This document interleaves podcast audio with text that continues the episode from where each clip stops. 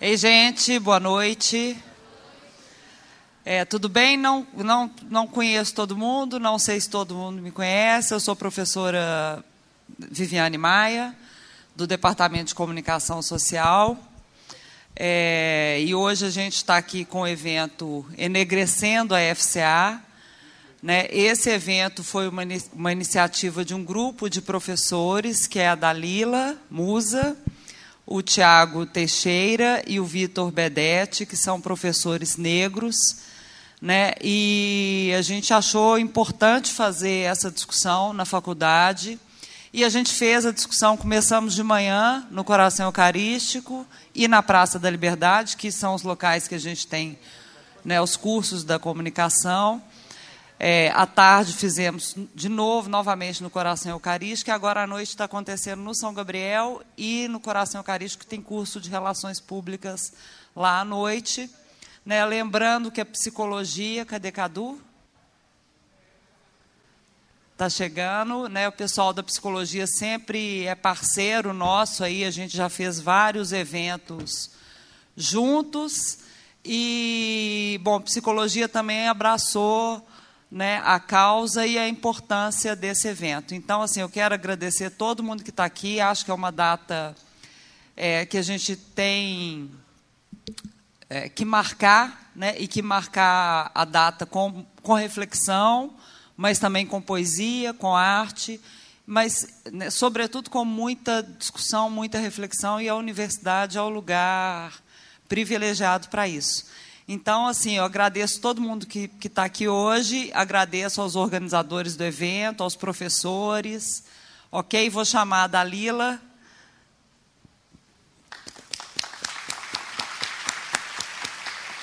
Que ela vai dar umas palavrinhas e obrigada, gente. Agradeço em nome também da diretoria da Faculdade de Comunicação. Tá bom? Boa noite, gente. É, muito obrigada, primeiro, aos coordenadores que abraçaram o evento. Eu estou muito feliz de ter trago o evento aqui para o São Gabriel. Eu dei aula aqui semestre passado para publicidade. Estou vendo vários alunos meus na plateia. Estou muito feliz. É, e eu gostei muito da aula aqui no São Gabriel. Gosto muito aqui do campus. Estou muito feliz. Espero que a mesa seja muito proveitosa aí. É, para abrir o evento, como eu fiz lá na praça, eu escolhi uma, uma poesia da Conceição Evaristo é, e uma reflexão depois para a gente. E, para a gente fazer a abertura, a gente escolheu exibir um curta é, feito pelos alunos aqui do São Gabriel, o Matheus e o Vinícius, é, que se chama 80 Tiros. Então, vou falar aqui um pouquinho, depois a gente vai exibir o curta, e passamos para a mesa primeiro, é uma imersão, na verdade, sobre psicologia e racismo, com os meninos do grupo é, de estudos pretos lá do Coração Eucarístico, e depois é, a mesa propriamente dita. Então, começando aqui, o poema é do livro é, Poemas da, da Recordação e Outros Movimentos, da Conceição Evaristo, e se chama Recordar é Preciso. O mar vagueia onduloso sobre os meus pensamentos. A memória bravia lança o leme. Recordar é preciso. O movimento de vai e vem nas águas lembranças dos meus marejados olhos transborda minha vida salgando-me o rosto e o gosto. Sou eternamente náufraga. Mas os fundos oceanos não me amedrontam nem me imobilizam. Uma paixão profunda é a boia que me emerge. Sei que o mistério subsiste além das águas. Então, aí, Conceição Evaristo, em Poemas da Recordação. No dia de hoje, a Faculdade de Comunicação e Artes reflete sobre o Dia da Consciência Negra e é preciso recordar a luta, o sangue, o choro e o suor dos que construíram este país. É preciso lembrar que ainda hoje, a cada 23 minutos, um jovem negro é morto no Brasil. É preciso recordar Ágata, Marielle, Amarildo, Rafael, Douglas, Lucas. É preciso recordar a força de uma ancestralidade que mantém viva Dandara, Alcatune, Luísa de Benguela, Luísa Marim e Zumbi. É preciso recordar que somos um país racista e genocida, que o preto ainda denigra a imagem, que o negro não esclarece nada. É preciso recordar que a mancha branca do racismo é, e lembrar a clareza da culpa. Reflexão em ação, é, porque ainda não temos muito o que comemorar. Então, sejam todos bem-vindos aí ao Enegrecendo FCA. é, agradecemos a participação de todos aqui no teatro, a disponibilidade dos professores e o apoio da diretoria e da coordenação do FCA e desejamos aí muito aprendizado a todos e uma reflexão com protagonismo negro. Então peço para os meninos colocarem para mim é, o curta feito pelo Vinícius e pelo, pelo Matheus, que se chama 80 Tiros, para a gente começar.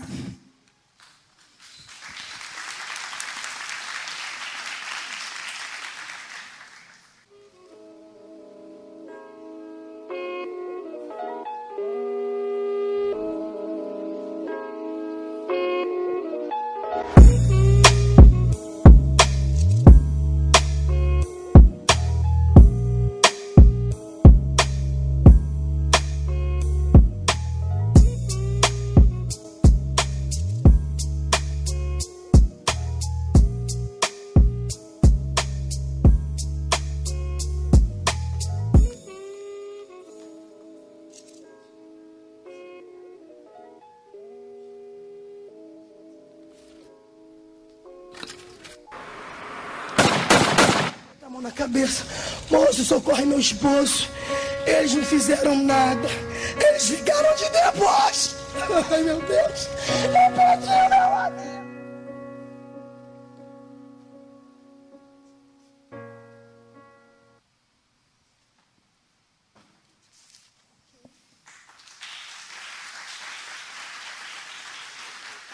esse curta dos meninos foi vencedor do festival de cinema lá da PUC do Corel, ficou em terceiro lugar no Festival do Minuto.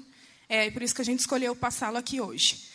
Então, para começar aqui, compor aqui a nossa mesa, a nossa roda, o nosso diálogo, eu quero chamar primeiro o Fernando Júnior Cardoso Duarte, que é organizador do grupo de estudos pretos e graduando em psicologia pela PUC Minas.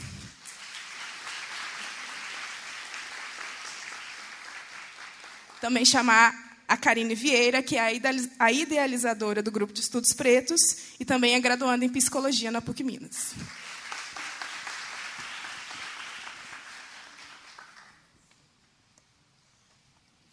Bom, gente, boa noite. É, desculpa pelo contratempo. É, bom, meu nome é Karine Vieira, eu sou graduanda de Psicologia, estou no nono período lá na PUC Minas do Coração Eucarístico, junto com o Fernando. E hoje a gente veio aqui falar um pouco para vocês sobre raça. E para a gente falar um pouco sobre racismo, a gente precisa de falar sobre como a subjetividade do sujeito negro e do sujeito não negro é construída a partir desse atravessamento, tá? Então a gente construiu uma apresentação e a gente vai colocar aqui enquanto o Fernando se apresenta. Espero que a gente possa conversar muito, compartilhar, que é muito importante que a gente tenha uma conversa, tá? Algo bem dialógico, apesar de a gente estar aqui com uma mesa, com uma barreira, mas que a gente pode fazer de conta que ela é invisível. É muito importante que vocês contribuam com a gente, tá? Obrigada. Boa noite, gente. É, meu nome é Fernando, sou estudante do quinto período de Psicologia do Coração Eucarístico também. É, queria começar agradecendo pela oportunidade de todos os organizadores, professora Dalila. Acho muito importante o tema do evento e essa mesa também. É, aí agora a gente vai é, começar a apresentação falando um pouco sobre o grupo, né? É, é, hoje veio, viemos eu e Karine para representar o grupo, mas ele é organizado por mais três pessoas que não estão presentes aqui. E aí o nome do grupo é Grupo de Estudos Pretos. É, isso, vou abrir no slide. Aí o grupo nasceu em 2018 com a demanda dos, dos alunos da psicologia em discutir questões étnico-raciais, é, tendo em vista que a gente não, não tinha essas questões dentro do curso, dentro da grade curricular, e, e é uma vez ou outra que isso aparece dentro de sala. E aí a gente se organizou para criar o grupo de, de estudos.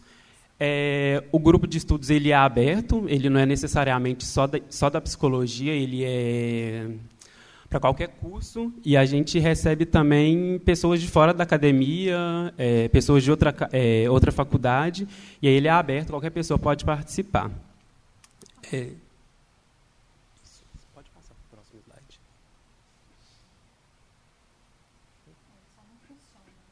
Isso, pode voltar. É, aí eu trouxe também a trajetória, né? O grupo, como eu falei anteriormente, ele surgiu em 2018 com essa demanda nossa de discutir as questões étnico-raciais.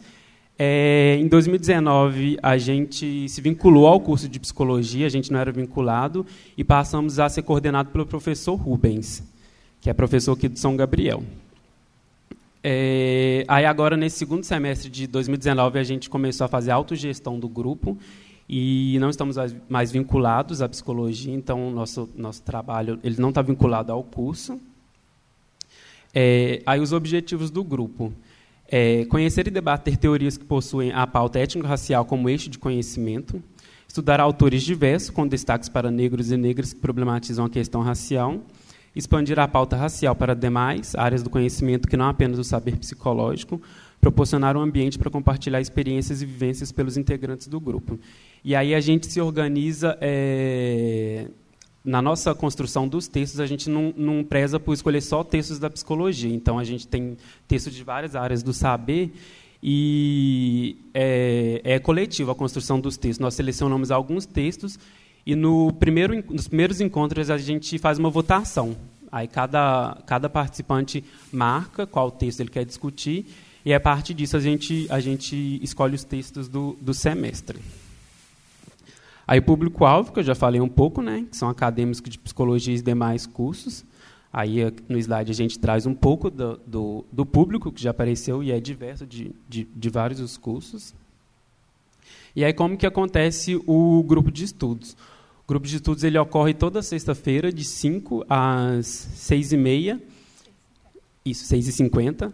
É, e antes da gente trabalhar o, o, texto que a gente escolheu, a gente sempre lê a biografia do autor.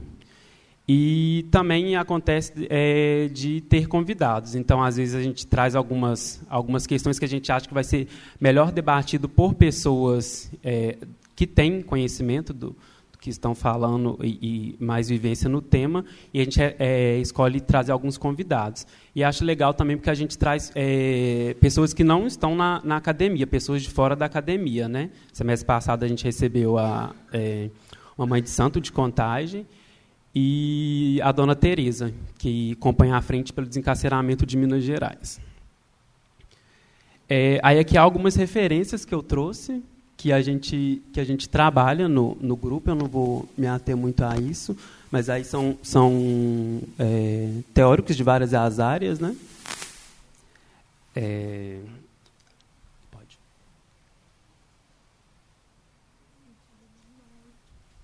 Isso. E aí referências da psicologia também, porque a gente acha que é um, importante também ter esse essa, esse momento nosso lá, por, por não abarcar no nosso curso, e a gente entende que é, que é super importante, até mesmo por, pela, pelo público maior ser da psicologia. Então, a gente trabalha bastante também, dando ênfase bastante a, a autores negros, porque são coisas que a gente não vê dentro de sala de aula.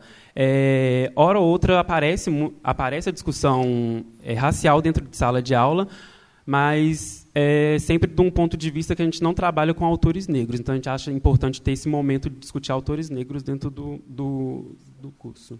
Isso. É, e aí eu gosto sempre de, quando eu vou apresentar o grupo, falar sobre o conceito de epistemicídio, que eu acho que é o que, o que é, fundamentou a criação do grupo. Né?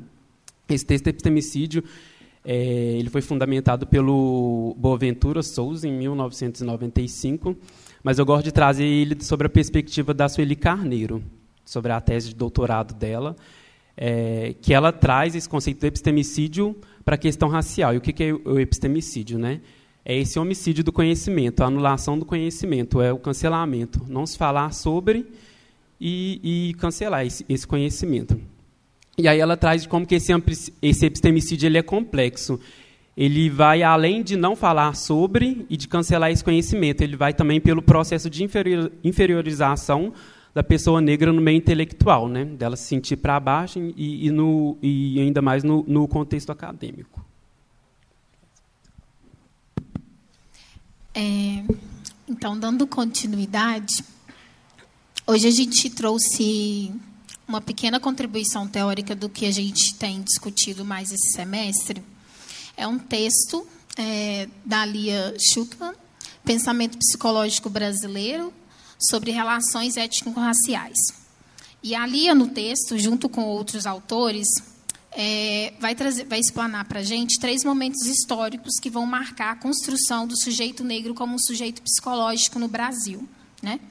Então, a gente tem um primeiro momento, que é do final do século XIX e início do século XX, século que vai ser marcado pela escola do Raimundo Nina Rodrigues, que geralmente a gente costuma passar por ele bem batido. É, o Raimundo Nina Rodrigues ele era um psiquiatra, né, morava no, na Bahia. E aí, nessa data, no início do, do século, século XX, é, o Nina, ele fazia alguns estudos, ele era psiquiatra, e ele fazia estudos com pessoas negras. E esses estudos, eles são marcados, né? Eu acho que as meninas vão falar um pouco sobre criminologia aqui. E por uma primeira vertente da criminologia, né, com viés bem biológico, falando mesmo de determinismo biológico, de determinismo geográfico. Então, a partir dos estudos do Nina, ele chegou à conclusão de que o estado da Bahia era um estado em retrocesso, não poderia se desenvolver pelo grande número de pessoas negras que lá estavam localizadas. Né? Então, ele fazia esses estudos a partir é, de investigações de corpos de pessoas negras, né, de, de pessoas já falecidas, e também fazia estudos com pessoas negras já vi, ainda vivas, né, bem violento. E a partir disso, a partir dessas características físicas do sujeito negro, que hoje a gente conhece, que a gente ainda alimenta vários estereótipos que são em relação ao cabelo, em relação ao nariz, em relação à boca. Né? Geralmente, pessoas negras são taxadas como bestiais, desprovidas de intelectualidade. Então, esses estudos datam daí. E então, a partir disso, eh, o Nina, bem como com outros autores, vão afirmar que as pessoas negras não possuem capacidade intelectual e que a partir disso se constrói o caráter de uma pessoa negra. Então, a partir disso que negros são mais voltados para a criminalidade, que são considerados hoje inimigos do Estado. Então, são estudos antigos que foram se estruturando ao longo dos anos. E aí a ideia era com que a Bahia fosse um estado limpo de pessoas negras. Esse era o conceito mesmo, bem é, higienista. E para isso também começaram a se fomentar a vida de imigrantes para o país. Em um segundo momento, que vai de 1930 a 1950, vai ser a introdução da psicologia no espaço acadêmico, né? Porque a psicologia ela já era praticada antes mesmo de ser regulamentada em 1962. Então, a gente começa a ter essa introdução da psicologia nos, nos espaços acadêmicos, e uma das teóricas negras é, psicanalista que marcou bastante esse momento foi a Virginia Bicudo. É, no Coração Eucarístico, a gente sabe que a nossa ênfase é a psicanálise, e a gente não se discute sobre a Virginia Bicudo. Ela foi a primeira mulher negra a sentar num divã, e a gente nunca falou sobre essa formação dela, que também foi internacional. E a Virginia Bicudo, junto com outros autores, vão começar a debater e a desconstruir essas teorias deterministas que tinha base na biologia. E um terceiro momento, que vai ser um período de 1990 em diante, vai ser marcado pelos estudos sobre branquitude e sobre branqueamento no Brasil. E aí uma teórica, uma psicóloga social que a gente tem, muito conhecida, que é a Maria Aparecida Bento, ela tem um livro sobre que chama Psicologia Social do Racismo, estudos sobre branquitude e branqueamento no Brasil. E eles começam a problematizar, né? Bom, temos o racismo, não podemos negá-lo, mas como vamos fazer para desconstruir isso? E aí o exercício que se faz é de parar com os estudos da margem, que no caso a margem as pessoas negras, para se estudar as pessoas que estão no centro. Então, é um exercício de estudar a branquitude, considerando que o racismo é um problema de pessoas brancas e não de pessoas negras. Você vai passar. Pode Isso. E aí, a Maria, a Maria Aparecida Bento e a Irani Carone são organizadoras desse livro. Elas vão chegar no conceito de branquitude que é um lugar de privilégios simbólicos, subjetivos, objetivo, isto é, materiais palpáveis que colaboram para a construção social e a reprodução do preconceito racial, discriminação racial injusta e do racismo. Né? Então, eu acho que é muito importante, e a gente chegou isso nessa construção de estudar a branquitude no grupo de estudos, a partir de uma pergunta de uma das integrantes, que ela nos pergunta assim: é, qual é a importância, qual é a relevância de ter pessoas brancas no grupo de estudos que é voltado para as questões raciais, né? E as pessoas que sofrem com racismo são pessoas negras. Então, qual a importância dos brancos nos movimentos identitários pretos? Né? Essa foi a pergunta dela. E aí a gente começa a, se, a discutir sobre, começamos a estudar vários autores que discutem sobre branquitude, e a gente chega nesse conceito de que a branquitude é um lugar de privilégio, e quando a gente diz branquitude, é importante que não fique apenas marcado que é referente à cor da pele, porque senão o discurso fica muito superficial. Quando a gente fala de branquitude, a gente fala de relações de poder. A gente fala de pessoas que têm legitimidade para construir discursos, que têm legitimidade para nos colocar em determinados lugares. E que o lugar do sujeito negro né, é sempre o lugar do outro e não do lugar do eu, que é a construção que a gente tem bem viva na, na psicologia. Pode passar? Pode passar. Acho que você tem que, passar, tem que apontar para lá. Isso. É, então, a gente chega numa pergunta muito importante, que é como os processos psicossociais presentes nas relações de, domi de dominação afetaram os brancos e como eles passaram a se constru a construir suas identidades. É muito importante também que a gente perceba que o racismo ele não afeta somente pessoas negras, ele também constitui a subjetividade de pessoas brancas e isso também precisa ser problematizado. Né? nesse sentido que ela está perguntando. Geralmente a gente sempre ouve, né? Quando foi que você se percebeu negra? Quando foi que você se descobriu negra? Foi com a transição capilar? É, foi ao entrar na faculdade? E as pessoas brancas elas nunca se perguntam sobre isso. Quando foi que elas se descobriram brancas? Porque a identidade branca ela também é uma construção social. Né? Mas, infelizmente, na academia e em outros espaços, principalmente é, no, no, no senso comum, a gente tem o sujeito branco como sujeito universal, como sujeito que é dado, né? E todos aqueles outros, oi? E todos aqueles outros que não são brancos são considerados outros, são marginais, têm as suas identidades construídas. E as pessoas brancas, elas não têm essa identidade também construída? É, e eu acho que isso ficou muito nítido ontem, porque ontem nós apresentamos num, num numa mesa também, no curso de História. E aí teve duas falas que, que ilustraram bastante essa, essa questão da, da branquitude enquanto se perceber enquanto a, a raça neutra. Né? É, tiveram duas meninas que falaram que foi nesse momento de, de, de egresso na universidade que elas se perceberam enquanto mulheres brancas. Eu acho que aquilo me marcou muito. E uma frase também que uma delas falaram que acharam que viviam num mundo branco. Então, acho que fica muito demarcado o, o, esse ambiente acadêmico, né, de como que, como que ele está atravessado é, por questões de racismo institucional e essa questão teórica também, de como que está tá sendo fomentado lá dentro. Isso mesmo. É, e a Maria Aparecido Bento e a Irani Carone, elas continuam dizendo que ser branco é não ter de pensar sobre isso. Trata-se de um modo de comportamento social a partir de uma situação estruturada de poder baseada em uma racionalidade neutra. É, e que é muito isso. A Edith Pisa ela vai dizer também que uma característica da branquitude é ser invisível, que é esse não questionamento de você ser um sujeito branco e de sua identidade também ser construída. E que se você tem uma identidade invisível, Logo, você não vai problematizar o seu lugar, a posição que você ocupa, os territórios que você perpassa.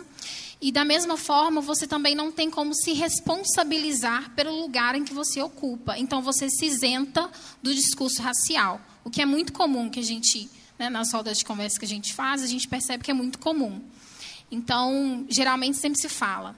É, a gente queria convidar vocês para participar de uma roda porque é, é o lugar de fala de vocês e seria muito importante que pessoas negras falassem da experiência delas e não nós, pessoas brancas. Sim, correto. É, mas a gente tem que entender que lugar de fala não é só pegar um microfone e vir na frente falar. Quando a Djamila fala de lugar de fala, ela também está falando de uma relação de poder, que vai estruturar a sociedade, que vai fazer com que o racismo ele seja estrutural. E essa dimensão estrutural do racismo quer dizer que ele é a forma de funcionamento normal de uma sociedade. Né? A sociedade brasileira ela funciona assim, com base no racismo. Fomos construídos assim, com base nessa classificação de raças.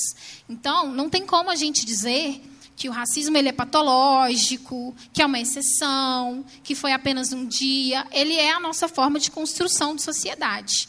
Ele faz parte de nós. Né? E é importante que se problematize também esse lugar de sujeito branco. Né? Como contribuir para a luta antirracista? Problematize o seu lugar.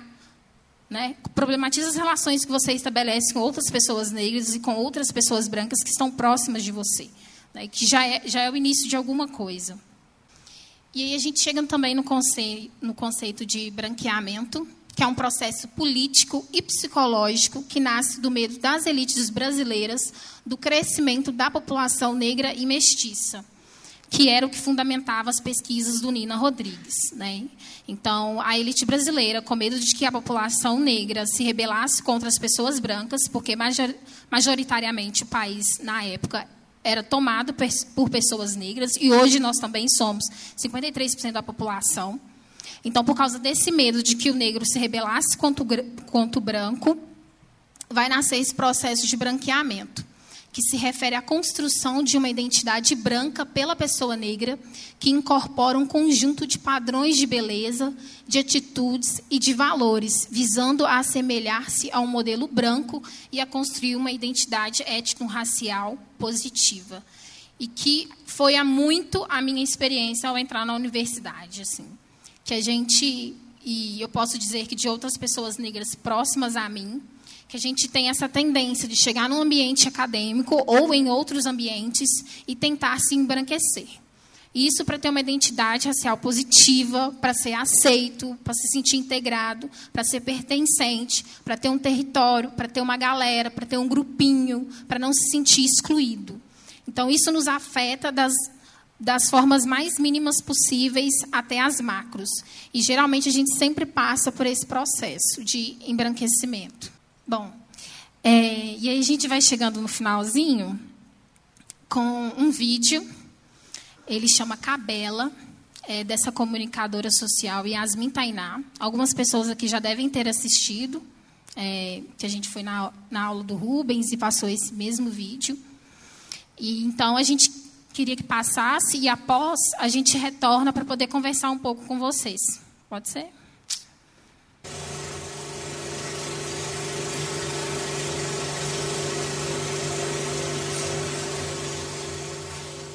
Então, eu acho bom ressaltar primeiramente sobre é, o nome do, do, documentário, que ele chama Cabela. É, eu acho que, sobretudo, o, o filme é sobre é, a relação da mulher negra com, com o seu cabelo. E aí eles mudam o nome, eles tiram o CA e colocam o K, e deixam o Bela no final. Eles, eles passam o, o, o, o artigo cabelo para o feminino. Já assisti o Cabela. Eu já assisti o Cabela umas 17 vezes. E toda vez que eu assisto, ele me deixa sem fôlego. A gente tinha preparado um texto, você acha que a gente pode ler? Porque quando a gente passa o cabelo, na verdade a gente se apropriou do, do vídeo assim da Yasmin Tainá e a gente leva para todos os espaços que a gente tem a oportunidade de falar. Então, a gente tem um texto e geralmente a gente costuma abrir para as pessoas poderem falar, mas como a gente está num formato diferente, a gente vai, eu vou ler o texto. Pensar em Cabela, antes de tudo, é nos deparar com uma experiência muito subjetiva nós sujeitos negros, uma vez que diz da nossa história do ponto de vista existencial. Inicialmente gostamos do nome do curta, Cabela, pois está no feminismo, no feminino. Uma palavra apropriada pela cineastra, que em sua vida parte das vivências periféricas e retira do caos da vida na periferia algo que se orienta num cosmo em uma, em uma filmagem poética. E que, acima de tudo, se orienta para uma tomada da linguagem para si, para narrativas próprias. Cabela é uma experiência feita, produzida pela maioria feminina, feminina preta. E como toda produção preta e feminina, ganha, quando ganha a exterioridade, quando proferida pela emissora, ganha nas receptoras, nos receptores, predicados e intervenções que abalam estruturas sociais e individuais. Recorremos aqui aos escritos de Conceição Evaristo, que cunha o termo escrevivência, que é a experiência da vida encarnada pela escrita, cheia de símbolos de verdade e de potência, que em grande parte que em grande parte é denúncia, é aguda. Pensemos também na trajetória do próprio cinema, em que o corpo negro não fora privilegiado e escancara participações que não são diferentes do que se vive na realidade. Uma imitação da arte ao seu reverso, que se traduz numa, de, numa narrativa que definha, que cristaliza a figura do sujeito negro como objeto desprovido de intelectualidade e potencialidade. Somos empregadas, porteiros, escravos e afins. Esses são os papéis possíveis para as pessoas negras. Cabela subverte isso. Yasmin se coloca como protagonista e traça, projeta uma trajetória não linear no enredo do curta de uma mulher trans ocupando a cena inicial já diz ao que veio. Não há outro papel possível para esse, senão papéis que ressaltam o corpo negro na sua beleza iluminada e cênica. O curta representa um caminho que varia da tristeza da vivência negra, da solidão, ao término com celebração.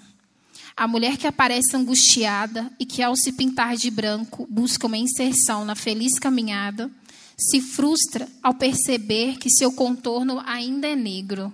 Não há como se embranquecer por completo. Logo mais, a mesma personagem retira a tinta branca do corpo. Isso é o que há de mais imperativo na questão da negritude na atualidade. É a retirada do olhar colonial e embranquecedor, para que possamos nos orgulhar, transitar pelo encontro com o outro de forma justa e menos segregatória. Quando Freud apresenta em Psicologias da Massa e do Eu a dimensão de um ego que é corporal, que precisa ser desejado e que encontra no outro uma possibilidade de se ligar, de se afetar, dimensiona também uma cultura que cria possibilidades de estéticas, de comportamentos possíveis de serem introjetados.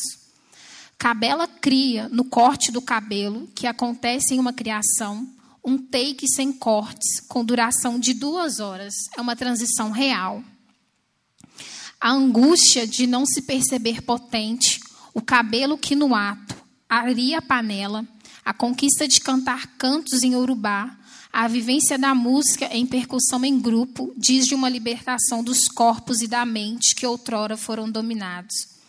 Cabela nos orienta a pensar em novas perspectivas, em novas narrativas, mas, mas não nos permite esquecer a história da cultura, da autoestima e da vida de negros e negras. Isso é o que há de produção, isso é o que a produção negra faz. Ela diz sobre si em si, vivência possível quando conquistamos a possibilidade de contar nossa própria história. Obrigada, gente.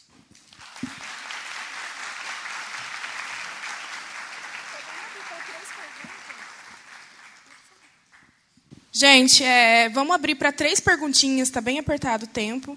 Então, levantem a mão, quem levantar primeiro, eu vou até a pessoa. Vamos fazer três perguntas e eles respondem e a gente passa para a próxima atração. Alguém? É, oi, meu nome é João, eu sou da PUC Corel de História. Foi eu que chamei vocês também para o evento de ontem. E eu lembrei da minha pergunta de ontem, mas não é ela. Mas Sobre aquilo que você falou da menina, eu reparo que tem muito disso, que as pessoas brancas elas não têm consciência sobre o racismo e, a, e o local delas, às vezes mesmo, porque elas vivem numa bolha social, principalmente com relação de classe média, classe alta. E eu queria saber se tem esse pensamento de vocês quando uma pessoa branca ela reconhece o racismo e percebe que ela tem que lutar e tudo, e ela se acha que é meio que salvadora das pessoas pretas. Que isso é uma... Mais alguém? Oi, meu nome é Alexia, eu faço psicologia, primeiro período. E o que eu queria perguntar é a respeito de frases que eu tenho ouvido do senso comum sobre quando a gente fala de racismo como e o racismo inverso e é, o, o Dia da Consciência Negra só reforça o preconceito. É, eu tenho vivido muito isso de tentar expor a minha vivência e os preconceitos que eu já vivi. E sempre eu ouço frases como essa. E às vezes eu, eu tento falar algo, mas eu me travo porque eu sinto que eu preciso de algo mais além do que eu já sei. Então, sobre essas frases comuns, é, a racismo inverso, é, essa questão de o dia da consciência negra reforçar o preconceito, é isso. Última vaga, gente. Para falar. Quem? É, eu queria saber é, essas frases, igual cabelo pichain, seu cabelo é bom para areia panela. É como lidar com isso quando vem da própria família, Fraga? A sua própria família te fala isso.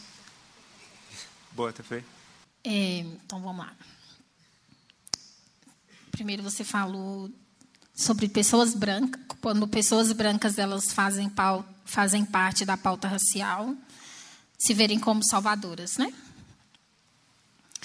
Bom, a gente chegou num, numa construção no grupo e isso também a partir de algumas leituras da Angela Davis, da Grada Clomba, que é psicóloga, psicanalista, de que essa característica, essa identidade de pessoas brancas se sentirem salvadoras quando elas integram a luta, fazem parte da luta racial, diz também da identidade delas. É, a gente não trouxe a grada, né? A gente, a gente tirou do slide. É, e ela fala dessa construção que o sujeito branco tem a respeito de pessoas negras e também dessa construção que pessoas brancas acreditam que devem ocupar uma determinada posição, se imaginarem superiores, né? Para nos ajudar a nos descobrir assim. Então é muito comum é, algumas pessoas que já fazem parte do grupo e aí tem algumas falas problemáticas de dizerem é, eu cheguei para fulano e falei com ela que ela tinha que descobrir o próprio cabelo, que seria legal. E a gente sempre devolve isso para as pessoas assim.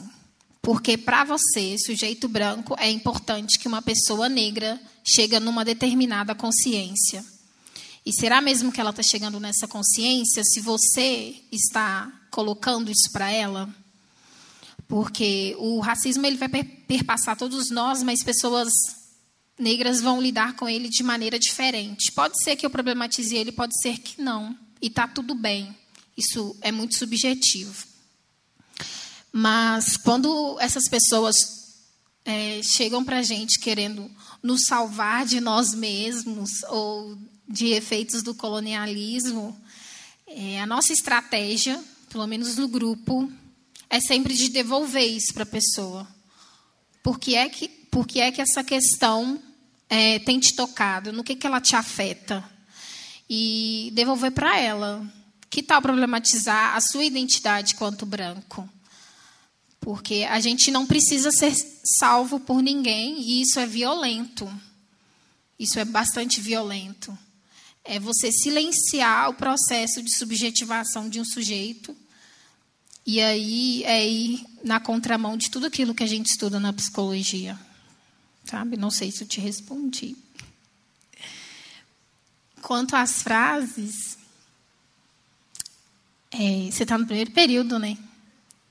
No primeiro período a gente nem pensava sobre.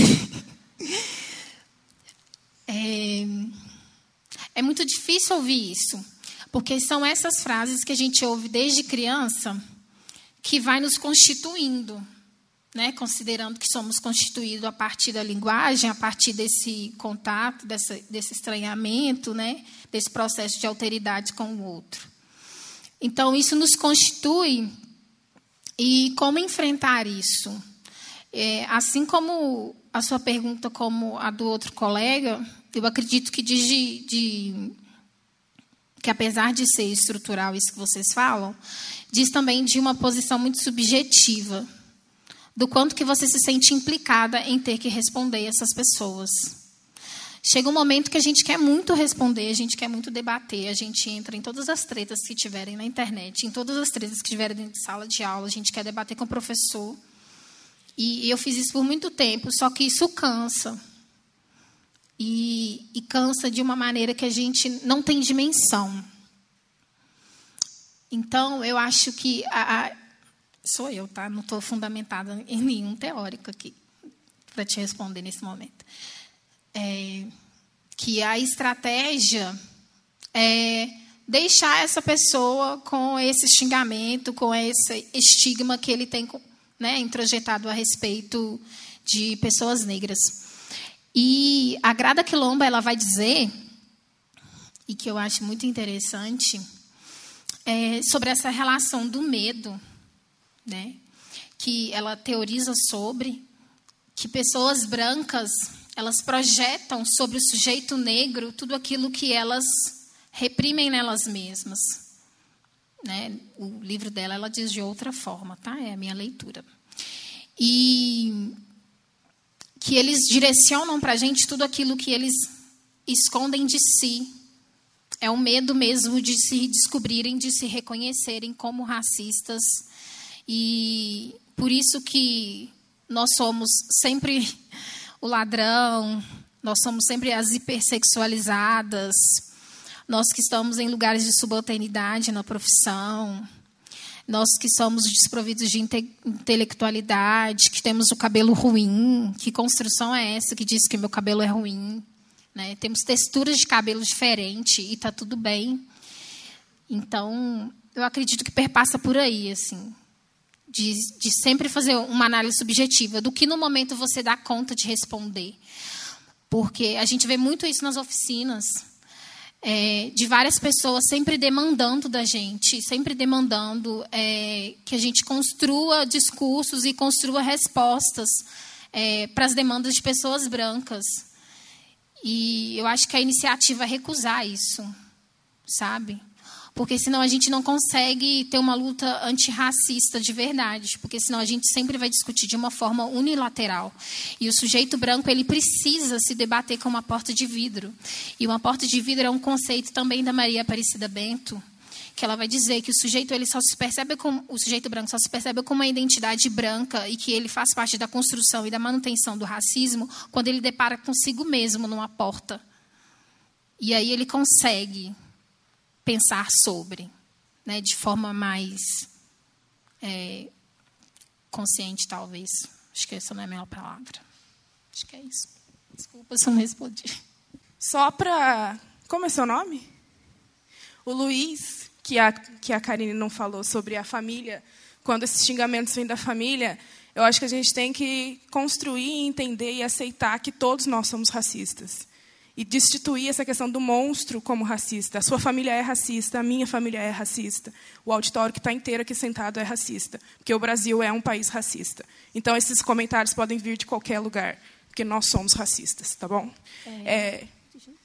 E aí, eu acho que, assim, fazer parte de uma categoria social marginalizada não nos faz necessariamente consciente dela. Então, pessoas LGBT podem ser homofóbicas com outras pessoas, pessoas negras podem ser racistas com outras pessoas, e elas não terem esse entendimento, sabe? Na minha família, por exemplo, é, a minha mãe é negra e ela, por diversas vezes, foi muito racista comigo, é, brigou quando eu quis colocar trança, passar pela transição. E acho que é muito isso. É a gente ter em mente que to somos todos racistas e que não necessariamente a pessoa vai ser consciente desse lugar em que ela está e de como isso nos afeta, né? Acho que criar guerra não é o melhor. Né? É, racismo é relação e relação exige dois lados. Então, por isso que ela disse aqui, racismo é uma luta de pessoas brancas e pessoas negras. Não adianta ficar só de um lado da porta sem que o outro lado também participe.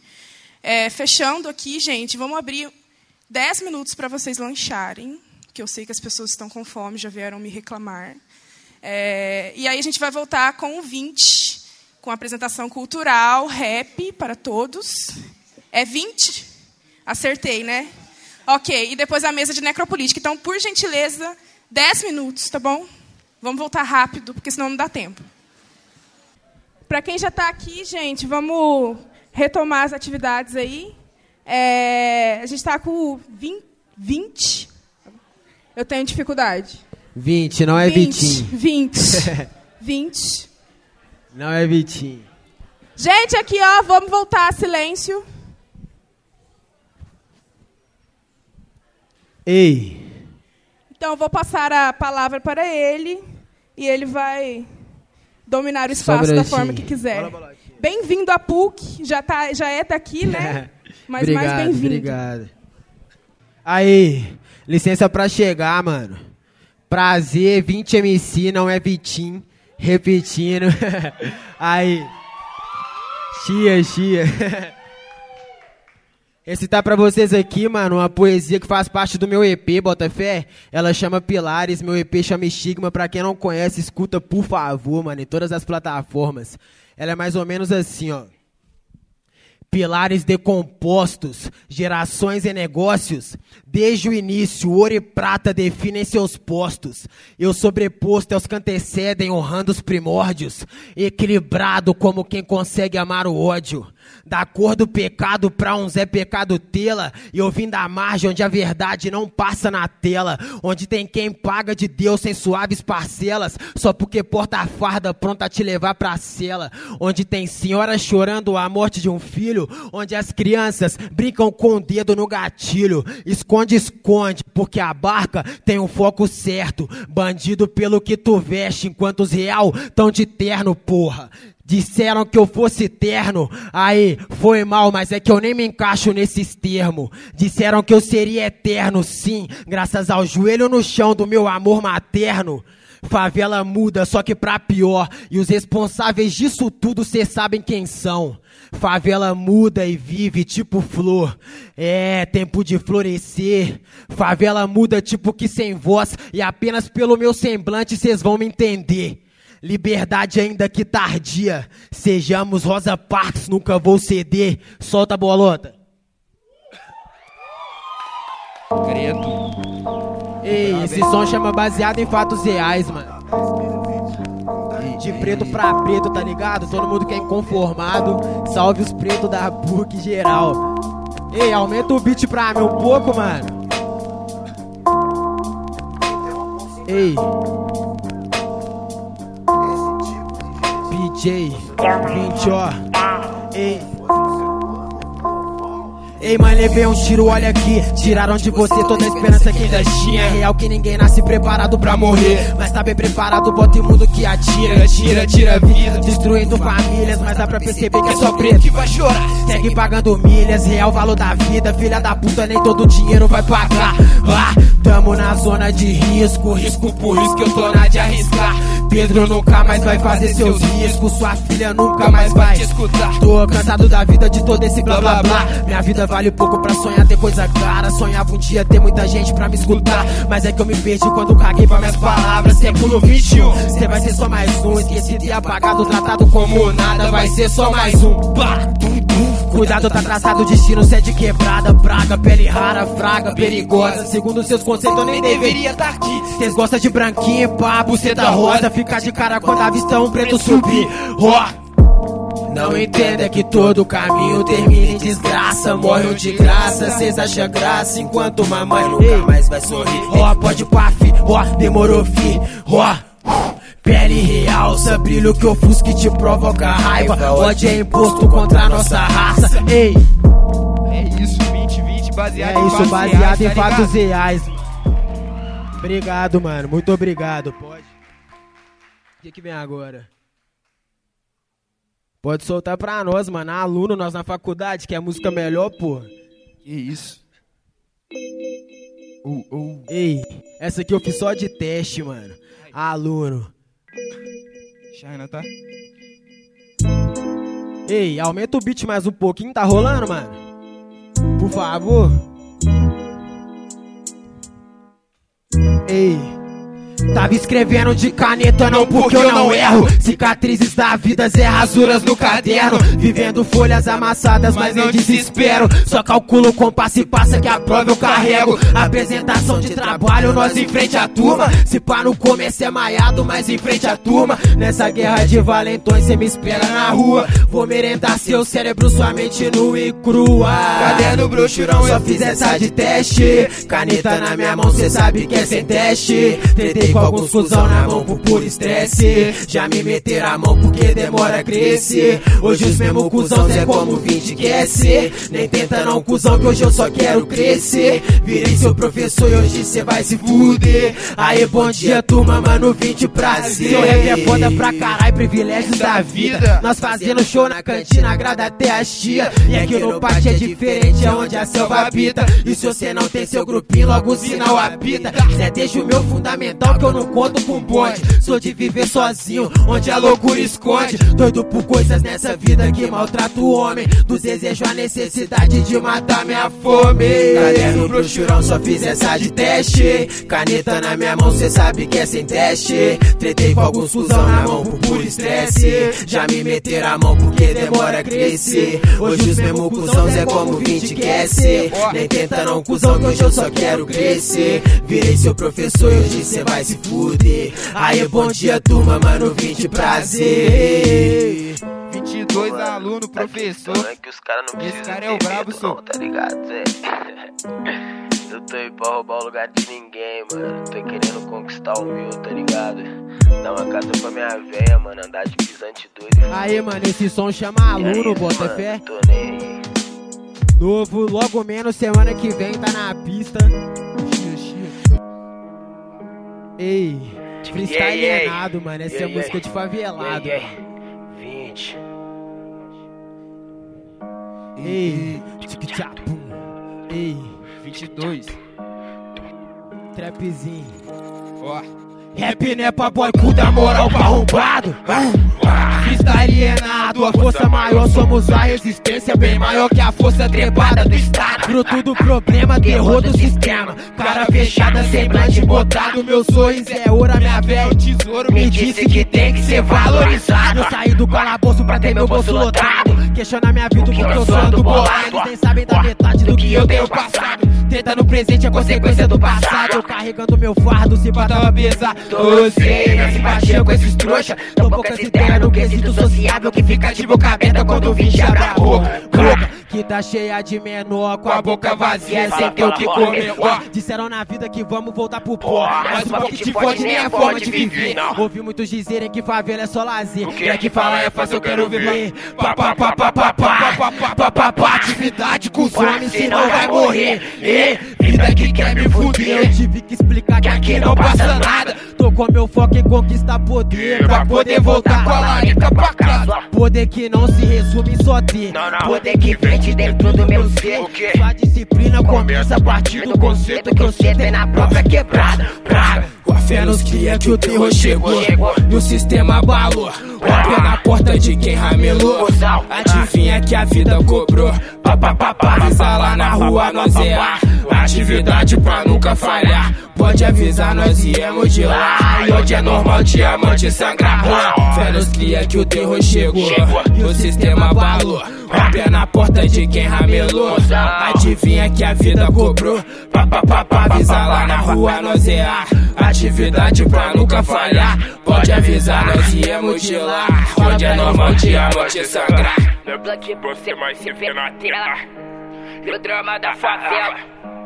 Sai logo da cela, sai logo dessa cela. Pega essa Ó, menor, sai do pó, guarda a glória. Que a vida nunca foi de ter dó. Sua coroa chorando é pior. Ó. Só vagabundo que trampa E de dia no estoque, de noite nós trampa. Foda-se nada das Pega lá, Se o bota me enquadra, se expande Pra nós tá sem condição, sem condução, sem o tostão, só de pulão. Vida não é filme de ação. E aqui James Bond não mata vilão, não, não. Guarda-chuva que é arma letal. Letal. Furadeira virou parafal. Vidas ceifadas é tão natural. Mais uma história estampando o jornal. Ó, afirmo o Todd que o trem bala tá milhão. Sorriso na cara, mó disposição. Quebrando as favelas, dando fim às guerras. Ó, todo respeito pra elas. É, e o rap me leva pra longe. Atravessa essa ponte igual monge. E é que o mal hoje veio de bonde. E os guerreiros de fé não se escondem. Ó, e o rap me leva pra longe. Atravessa essa ponte igual monge. E é que o mal hoje veio de bonde. E os guerreiros de fé não se escondem. Ó, a fé nos cria que o terror chegou. E o sistema abalou. O pé na porta de quem ramelou.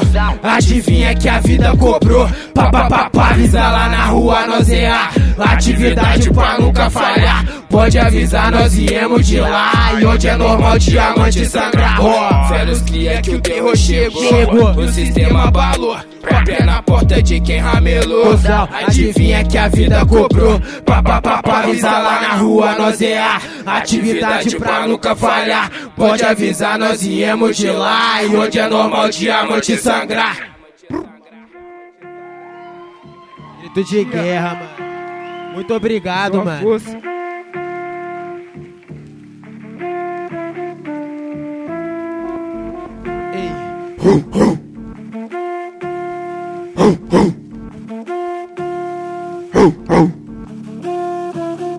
Aí, do lado negro e vários mano branco. Questão de ser, vem do seu ser, mas lembra o sangue branco. Lembra nós na fila do banco, mano. Mata leão, mata leal, mata le melanine pura, ainda estamos matando. Eu vim da selva, mano. Eu moro na selva, o morro me salva. O que, que me sobra se eu largar minha quebrada, mano? Não é sobre ficar, não é sobre não ir, mas conquistar o que cê deve aí, minha véia, churrasco que eu tô voltando. Eu vou de caranga, eu juro, era o carro do ano. 20 o mais caro do ano, larga as ideias baratas, mano. Não falo de pano, eu falo de plano segmentado, segmentado. Mente segue a mais de mil coração parando. Não é sobreviveu, sobreviveu, sobre o porquê, é sobre entender que eu tô morrendo pra viver e ainda nem tô ganhando. Mas sigo vivendo, focando valor, mano, isso eu dou valor pra tudo que me deram, me sobe o valor, nego. Sua parte eu tô entregando e eu sei de quem vem de lá, do que vem de lá e o porquê de nós não se vender pra conquistar, pra coroar, que é pra coroar minha história com glória. Quem vem de lá, do que vem de lá e o porquê de nós não se vender pra conquistar, pra coroar, que é pra coroar história com glória. Ahu, levanta a voz aí, Ahu, nós é grito de guerra, Ahu, sempre fechadão com a paz ou com esse inferno que rodeia que depende do momento, só paga de louco que faz.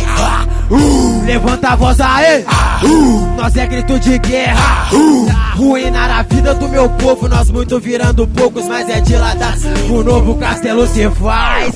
Sei de quem vem de lá, do que vem de lá. E o porquê de nós não se vender pra conquistar, pra coroar, que é pra coroar minha história com glória. Sei de quem vem de lá, do que vem de lá e o porquê de nós não se vender pra conquistar, pra coroar, que é pra coroar minha história com glória.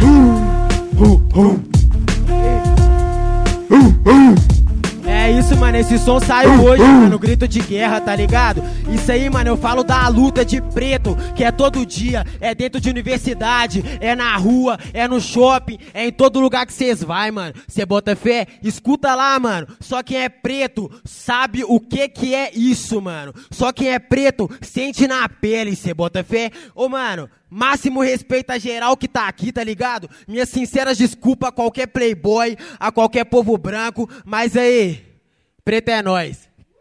Tá ligado? Aí, JVT Fio, 2 metros de altura, mano, dá licença. Maniga. É seu Ou que, cara. Didi, ou Didi.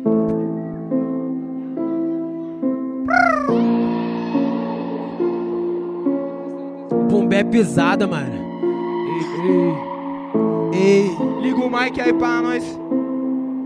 Ei, 20, ó, vem. Foca minha trilha, não tem migué. Tô nessa vida pra ter o que eu quiser. Ando suado, trampando demais pra poder desfrutar nossa Só quando eu puder. E eu fraguei da fé, como Zezé. Não é diferente sentado em pé. E eu tava no desembolo com Deus, ele disse que iria tá onde eu tiver. E é cabuloso, né, Zé? Acelerado mesmo, tá na pé. Ouvi do boy que tava acelerado, motivo no quase. Cê sabe qual é? Aparecido pra pegar mulher. Mulher te pega e cê paga de Zé. Use e abusa na curva, te chuta e na manhã seguinte nem sabe quem é. É pote no porte. Uh, malo malote, bum, toma no pé, sabe que explode. Uh, se eu tô no Maicu, tira o boné. Nunca por ego se pá que isso é. E é que eu não vi hoje tá no meu pé. Nike é poder, nós quer poder, poder acesso ao que tem. TV. E é o consumismo virtual que tá me consumindo, quem vai querer ver? Porra, essa vida é tão banal, tô mudando, pensar quem, que vai querer ler? E foca minha vida e vive se quiser. Vive me conta de qual é que é. Medo que eu passo, porque eu sempre perguntar da sua vida que porra cê é o. Oh, debaixo da blue, destravo com o dedo, armário meu. E o armado era. Uh, pente no pelo, fraga da pele, remete do que tô debaixo da blue. Destravo com o dedo, armar o meu bumbum, armado era preto, pente no pelo, fraga da pele, remete do que tu quer, pele de preto. Mente máquina, cotação frio. Hoje eu não trombo ninguém. Poucas ideias, várias tragédias. Pode fazer no refém. Sem sorte, vida sem norte. Novo inimigo do bem. Fé na matilha, fogo no verde. Ninguém vai parar esse trem. Ó, minha pena é sentença de morte. Antepassado ceifado no poste. Minha pena é sentença de morte. Todo dia o que tenta pra nós. Camisa 9, sonho do menor. O quê? Só que o crime tirou ele do banco. Pai nunca viu mamãe tá na pior. Pega plantão, faz a reza pro santo. Então, Então. bota o joelho no chão. Reza pra aquela pretinha de cabelo crespo, riso perfeito. Mas nunca teve respeito. As partes de deboches, vou atirar sarro. No final, que que dá? Atolado no poço, não no pescoço. Autoestima tá em dó, dinheiro vivo sem alma. Bala perdida que tem endereço, qual que é seu preço? Por que, que a nossa conta te causa medo? Menor. BM enterrada de preto, olha o X dele no peito. O boy de BM nem peito. Se eu subo seu paidão, saiu matéria no blim Ladrão é sensação sensacional, viu? Jong em ascensão, os kkk tá em choque. Não é novidade não, se toca o som do 20 já entra em combustão. Saiu matéria no blim blim. Ladrão é sensação sensacional, viu? Jong em ascensão, os kkk tá em choque. Não é novidade não, se toca o som do 20 já entra em Pega a combustão. visão. Cena repete, corpo preto em saco preto.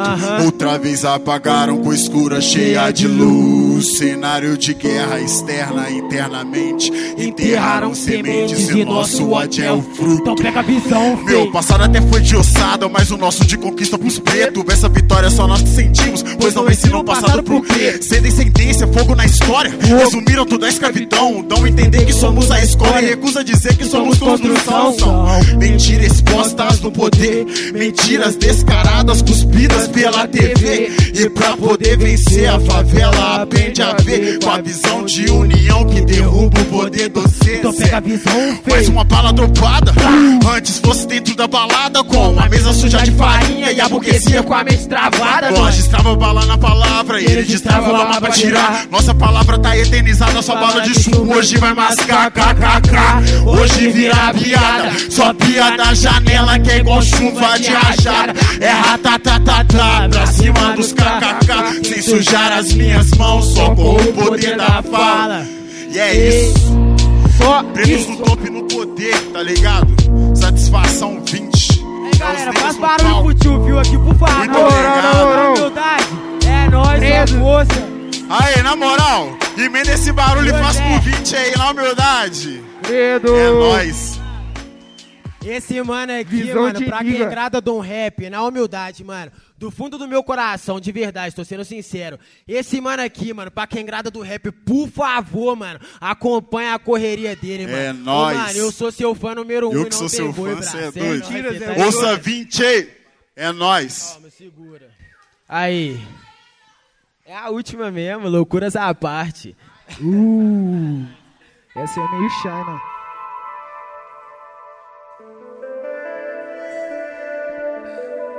Você aguenta?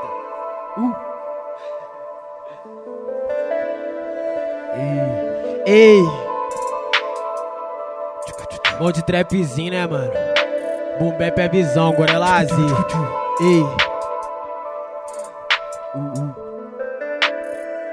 Ó, e eu te avisei que eu era louco, eu não menti sobre dizer que eu era louco pra te ter perto de mim. Eu fiz muita promessa, eu tive pressa, fiz a prece, não me esquece, me aquece que eu vou até o fim. Ó, e eu te avisei que eu era louco, eu não menti sobre dizer que eu era louco pra te ter perto de mim. E eu fiz muita promessa, eu tive pressa, fiz a prece, não me esquece, me aquece que eu vou até o fim. Ó, eu furacão, ela garoa.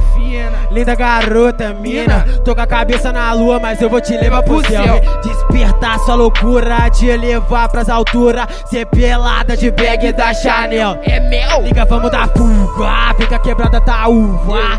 E os bota fita enquanto nós fode fumeu. Bota ela pede que eu bata. Sem vergonha na cara dela. Eu vi a face da minha fra. Que é estampada. chove lá fora, ainda é quarta, quinta vez que você me ataca. E eu tô aqui, me pede taca. Eu faço o que cê quiser. Ó, mano, ela é toda danada e não dá nada pra nós. Se sempre é nós no pele a pele, ela de ser minha mulher. Ei, boa noite pra você. Entende do meu proceder, vou fazer pra valer. Vale a pena cê ver que meu foco, além de dinheiro, é você. Ei, muito além de fuder.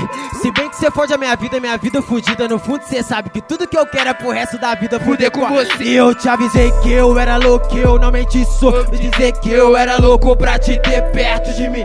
Eu fiz muita promessa, eu tive pressa, fiz a prece, não me esquece, me aquece que eu vou até o fim. Ó, oh, eu te avisei que eu era louco, eu não menti sobre dizer que eu era louco pra te ter perto de mim. Eu fiz muita promessa, eu tive pressa, fiz a prece, não me esquece, me aquece que eu vou até o fim. Ei, aí, só isso por hoje já é. Muito obrigado, mano. Satisfação de coração. Aí, Dalila. Muito obrigado. Vinição, não sei cadê aí. Só força. Já é, é nóis. 20 MC, o trem bala. Aluno nosso, hein? 20 aluno nosso, hein? Primeiro período de publicidade.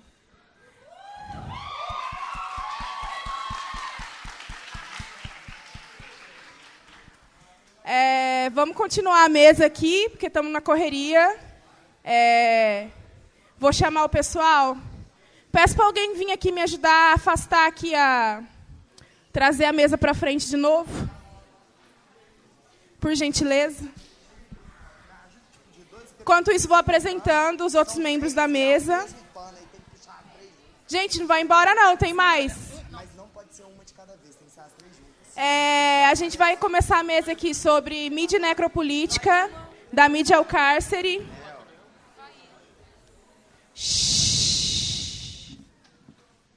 Quero convidar para compor a mesa aí a Maiara Muniz, que representa o grupo de necropolítica da PUC Minas.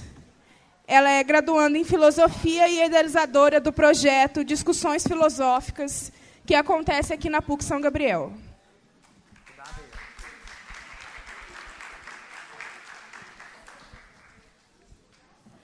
Quero convidar a Maíra Neiva Gomes, que é mestra e doutora em Direito pela PUC Minas, professora do Instituto Federal é, de Minas Gerais, advogada popular e autora do livro Horizontes Rebeldes.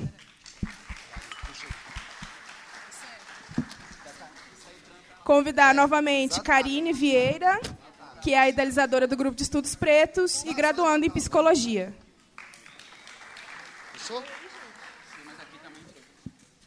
Para fechar, Fernando Júnior Cardoso, que já está aqui conosco, que também é aluno é, de Psicologia e também faz parte e organizador do Grupo de Estudos Pretos.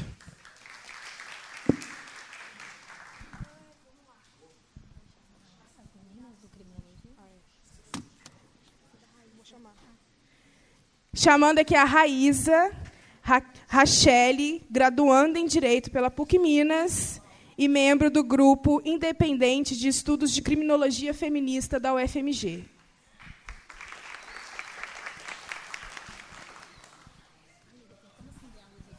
Tem como acender a luz para mim, por favor? Então, aqui, gente, a gente vai fazer uma breve fala. Como eu disse, estamos com o tempo apertado. O pessoal tem que pegar vans 10. Eu entendo todos. É... Fazer, a gente vai fazer uma fala de cada um, começando pelo conceito de necropolítica, pelo grupo de necropolítica da PUC aí, e vamos estender para a parte é, prisional e depois eu vou fechar falando um pouquinho sobre mídia e essa relação aí com necropolítica. Oi. Oi, gente, boa noite. Boa noite. É, como representante do grupo de necropolítica da filosofia, eu não poderia te trazer um texto de um filósofo para a gente poder abrir o tema da necropolítica.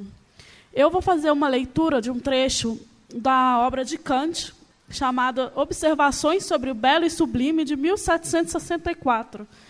Assim que eu acabar a leitura dessa obra, vocês vão entender o porquê eu quis trazer ela para a gente. Porque quando a gente estuda filosofia, inclusive no direito, a gente vê a importância de Kant para nos ensinar sobre a moral e a ética. E nessa obra dele, ele faz uma leitura comparando, faz uma leitura chama leitura sobre a raça humana. E eu vou ler. Na minha opinião, escreve Kant, entre os povos do nosso continente, os italianos e os franceses são aqueles que se distinguem pelo sentimento de belo. Já os alemães, os ingleses e espanhóis, pelo sentimento de sublime. O espanhol é sério, reservado e sincero. O francês possui um sentimento dominante para o belo moral. É cortês, atencioso e amável. No início de qualquer relação, o francês, o inglês é frio, mantendo-se indiferente a todo estranho. Possui pouca inclinação a pequenas delicadezas, todavia, tão logo a um amigo, se dispõe a grandes favores. O alemão, no amor, tanto quanto nas outras espécies de gosto, é assaz metódico, e unindo o belo e o nobre, é suficientemente frio no sentimento de ambos para ocupar a mente considerações acerca de decoro, do luxo ou daquilo que se chama a atenção.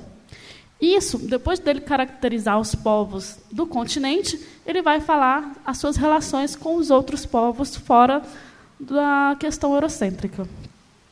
E ele vai expor suas opiniões sobre os negros, manifestando culturais e formas de religiosidade. Os negros da África não possuem, por natureza, nenhum sentimento que se eleve acima do ridículo. O senhor Rumi desafia qualquer um a citar um único exemplo em que o negro tenha mostrado talentos e afirma: Dentre os milhões de pretos que foram deportados de seus países, não obstante muitos deles terem sido postos em liberdade, não se encargou, não se encontrou o único sequer que apresentasse algo grandioso na arte ou na ciência, ou em qualquer outra aptidão. Já entre os brancos, constantemente arrojam-se aqueles que, saídos da plebe mais baixa, adquirem no mundo certo prestígio, por força de dons excelentes. Tão essencial é a diferença entre essas duas raças humanas, que parece ser tão grande em relação às capacidades mentais quanto a diferença de cores, quanto a diferença de cores. A religião do fetiche, tão difundida entre eles, talvez seja uma espécie de idolatria que se aprofunda tanto no ridículo quanto parece possível à natureza humana. A pluma de um pássaro, o chifre de uma vaca, uma concha ou qualquer outra coisa está extraordinária. Tão logo seja consagrada por algumas palavras, tornam-se objetos de adoração e invocação nos conjuros. Os negros são muito vaidosos, mas a sua própria maneira e tão matra matraqueadoras que se deve dispersá-los a pauladas.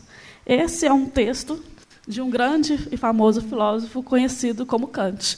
Eu duvido que eles ensinem esse texto nas universidades para a gente. E o complemento, que também temos um outro pequeno texto, um pouco menor do que esse, sobre é, das opiniões de Hegel sobre a pessoa negra. E que ele fala que ainda custará muito que até que os europeus possam incutir um pouco de dignidade nas pessoas negras. E sobre os negros, Hegel fala o seguinte, que a principal característica dos negros é que a sua consciência ainda não atingiu a intuição de qualquer objetividade fixa, como Deus, como leis, pelas quais o homem se encontraria com a própria vontade, e onde ele teria uma ideia geral de sua essência. O negro representa, como já foi dito, o homem natural, selvagem e indomável. Devemos nos livrar de toda reverência, de toda moralidade, de tudo que chamamos de sentimento, para realmente compreendê-lo. Neles, nada evoca a ideia de caráter humano. A carência de valor dos homens chega a ser inacreditável. A tirania não é considerada uma injustiça, e comer carne humana é considerado algo comum e permitido. Entre os negros, os sentimentos morais são totalmente fracos, ou, para ser mais exato, inexistentes.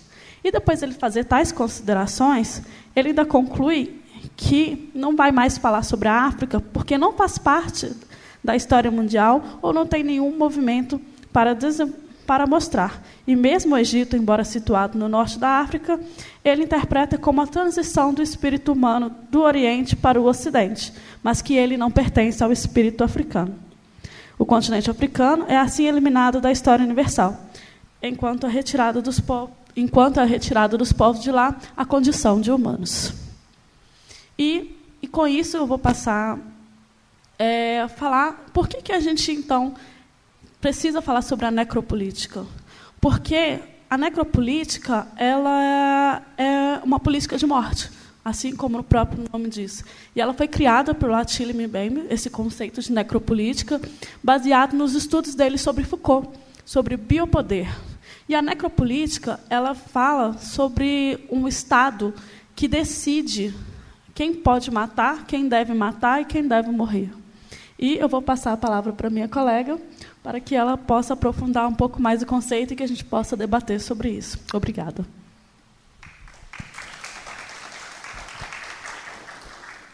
Bom, boa noite. É, meu nome é Raíssa Rachel, sou graduanda do curso de Direito, oitavo período, na PUC Minas, Coração Eucarístico. Eu sou membro do grupo é, de estudos independentes Criminologia Feminista. É, somos um grupo aberto então, temos é, alunos de diversos, diversas faculdades, temos da Noelder, da PUC, da UFMG. É, nós priorizamos trabalhar com produções de mulheres negras. Então, os textos que trabalhamos ao longo desse ano é, foram focados em produções de mulheres negras e a partir de uma abordagem trabalhando sobre o sistema penal e relacionado às questões de gênero, às questões é, racistas e às questões capitalistas. E como que essas questões é, elas vão influenciar e estruturizar o nosso sistema prisional.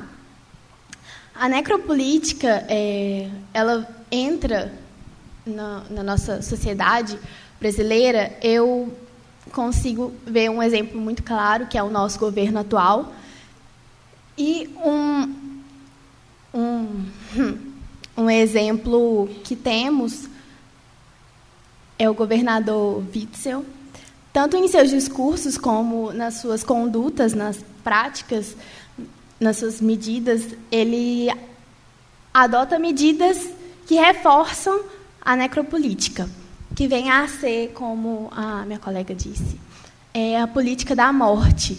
Então, são ações que o Estado, no exercício da sua soberania, ele vai atingir uma parcela da população que é escolhida por ele. E eu estou um pouquinho nervosa. É...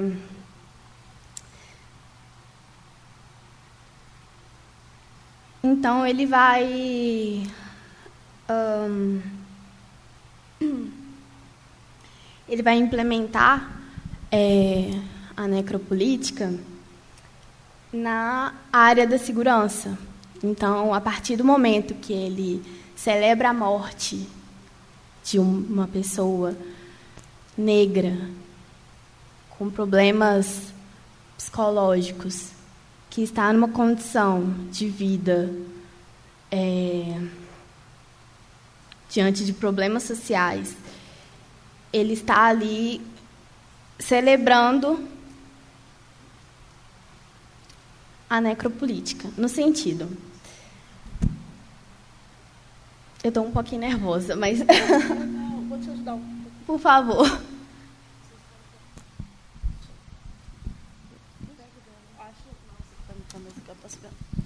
É, um dos exemplos que a gente tem de necropolítica, a gente pode lembrar do Estado nazista, Estado judeu.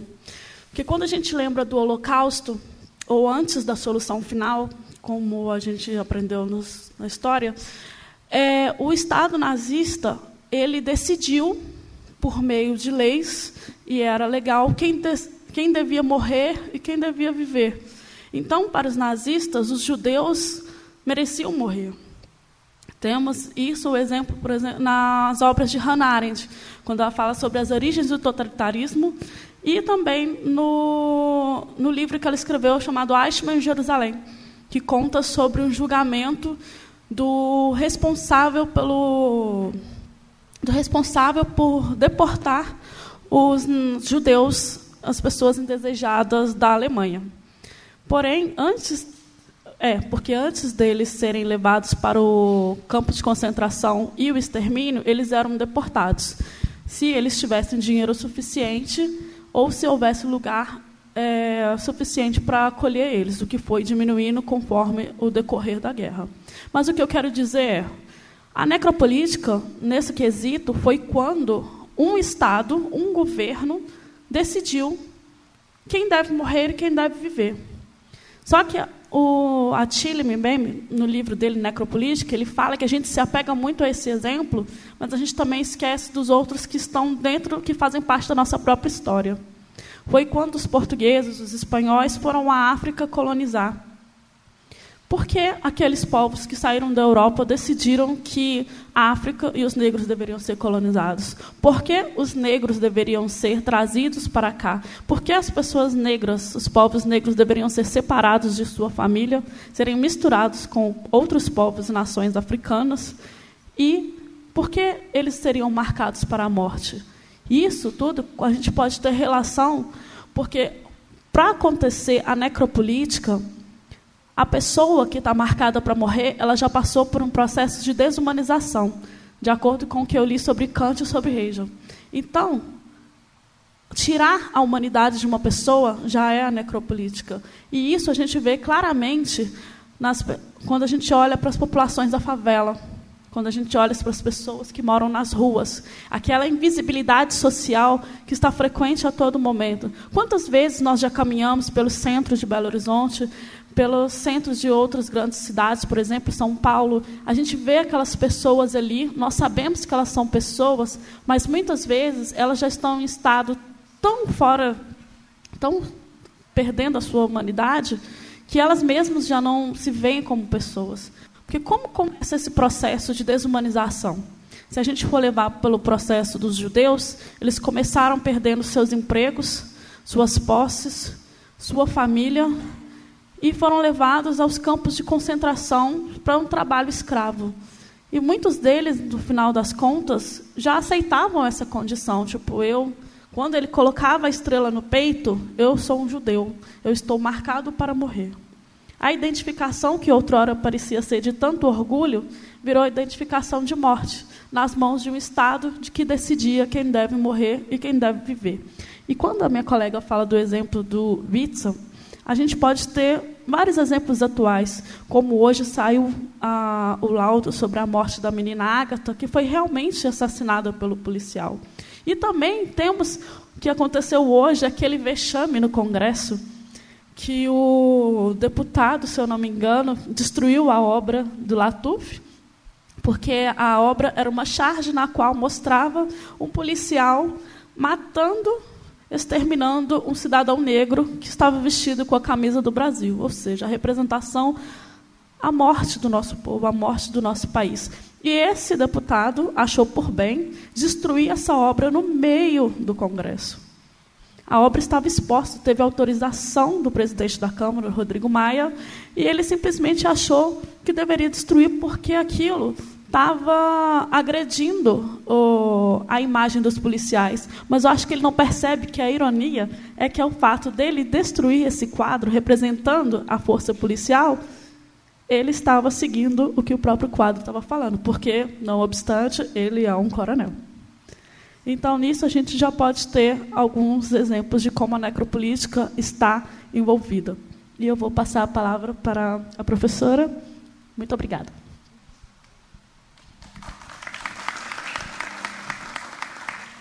É, bom, trazendo um pouco para a parte midiática, que é o que tem o meu foco, é, a invisibilidade midiática e a corroboração da mídia com essa invisibilidade tanto social quanto o que ela disse ali, é, praticada pelo próprio Estado, é perpetuada também pelos sistemas midiáticos. E hoje a gente tem aí a questão da representatividade bem latente.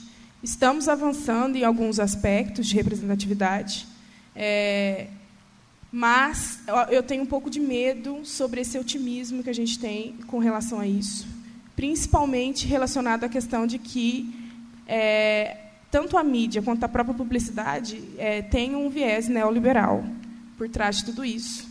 E nós somos enxergados aí como um público de consumo e por isso estamos inseridos nas narrativas. Porque hoje, quando a gente não se identifica, nós não consumimos. O consumo se tornou uma dimensão da cidadania e compõe a cidadania das pessoas. Então, a partir da identificação é que nós consumimos, e essa representatividade é fruto da força do movimento negro por uma maior é, identificação e dessa questão de que nós, negros, estamos ascendendo enquanto público é, de consumo aí também. E aí, quando eu fiz a minha explanação sobre necropolítica lá no grupo, é, na PUC Minas, eu usei muito o exemplo é, de telenovelas e de narrativas é, de TV aí, que estereotipam e usam alguns estereótipos do negro hoje, empoderado, vamos dizer assim, é, para meio que tentar mascarar essa ideia de que a mídia, sim, está representando, mas que na sua estrutura ela não redistribui. Esse é o problema principal aí. A questão da representatividade se sobrepondo sobre a redistribuição. E aí, quando eu digo redistribuição, é a questão estrutural é, porque a gente gosta muito de quando tem representatividade, a gente elogia a marca, mas quando nós vamos falar de questões de estrutura, como as cotas raciais, aí o problema é muito maior. Ninguém quer discutir cota, a gente quer discutir pessoas negras na novela, mas quando isso vem para a estrutura, aí a gente está falando demais, nós estamos indo além, enfim. E aí eu usei o exemplo é, da novela nova da nova não, a Malhação, que está com uma comunicação, uma linguagem é, um pouco mais diversa, então eles vêm de, um, de uma levada de três temporadas aí abordando a diversidade. É, e nessa, em específico, é, tem uma personagem é, que remete e foi inspirada na Marielle. É, e na novela aí, ela é uma negra militante, exaltada, enfim. E o meu problema com isso é que na TV, é, nessa narrativa, ela é exaltada, mas quando a gente vai para a realidade, a Marielle foi morta e a gente ainda não tem respostas sobre o crime. E isso é necropolítica. É a gente mostrar um lado só da coisa, representatividade, ok, mas quando o problema vem para a estrutura e para, de fato, como as coisas estão acontecendo, a gente tem um apagamento, tanto jornalístico quanto midiático, é, dessas questões. E aí eu vou passar minha fala para a Maíra que ela vai falar um pouquinho mais sobre a questão, principalmente prisional aí. Boa noite a todas e todos. É, eu primeiro queria agradecer o convite da professora Dalila. Eu estava comentando com ela que eu jamais imaginaria na PUC Minas uh, alunos podendo cantar rap. Quando eu cheguei aqui na PUC Minas, há 10 anos atrás, nós éramos pouco. Para falar a verdade, nós éramos contados nos dedos no Corel. Era eu e o do Pente. O resto era todo um corpo decente branco. E agora vocês estão chutando a porta. E é isso. Né? Essa porta precisa ser quebrada. Porque uma coisa a gente também tem que entender: não é só acesso à universidade que a gente quer, não. A gente quer compartilhar os nossos saberes. Né? É, hoje eu até liguei para o meu PPGD, antigo PPGD, em direito, e eu tive uma notícia que eu fiquei muito triste. Em 10 anos, que foi quando eu ingressei, apenas três doutores em direito, negros, e apenas uma mulher, que sou eu. Né? Isso também é uma forma de necropolítica, porque ao ingressar na universidade, muitos de nós, nós temos que passar por um critério de branquitude. Nós temos que abandonar nossa cultura, nosso linguajar, nossa corporalidade, a nossa música, as nossas dores, para poder se enquadrar num padrão branco. E quando a gente vai ver os, uh, os números uh, da pós-graduação, estrito senso, A gente está bem inserido no mestrado, e o mestrado ele é uma etapa intermediária no qual o pesquisador e a pesquisadora ainda estão repetindo conceitos, mas quando chega no doutoramento, que é quando a gente elabora a teoria, esse número cai vertiginosamente. Né? Então, não basta entrar na universidade, a gente tem que entrar na universidade e se manter pretos e pretas. Isso é um desafio para todos nós e é de extrema importância. É, eu vou tentar falar um, um pouquinho só.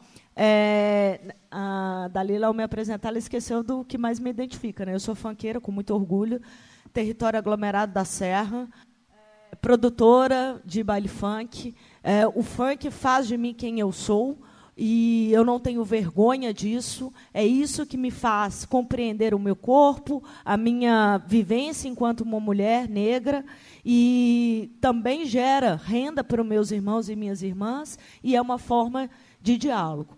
Né? E esse é um dos problemas que a gente tem muito grande, porque no Brasil, historicamente, junto com o encarceramento de negros e negras, há, há um, uma criminalização da nossa cultura. E a nossa cultura só é validada esteticamente, embora seja a base da cultura brasileira, porque branco no Brasil não faz cultura, só repete. MPB nada mais é do que branco can tentando cantar samba. A gente tem que ter consciência disso. Né? Os artistas e artistas no Brasil, eles vêm de uma cultura específica. E essa cultura é negada, é silenciada. E só é legitimada quando um branco vai lá e transforma em outra coisa. Só que a epistemologia é totalmente diferente, está retirando todo o conteúdo. Né? É, nada contra a MPB, inclusive eu gosto, e gosto muito. Mas eu preciso escutar Noel Rosa para saber o que, que é uma periferia no início do século XX. Isso é inegável não se pode uh, afastar. E a gente tem esse problema até hoje. Nós estamos aqui em Belo Horizonte, no FAM, que é o segundo maior festival de arte negras do mundo. Quase ninguém sabe disso. E a gente tem três semanas numa cidade que dos 37 territórios, 33 são autodeclarados negros, para poder mostrar toda a nossa cultura. Resultado. É, não sei se alguém já pegou esse caderninho. A gente não vai conseguir assistir tudo que a gente pode assistir.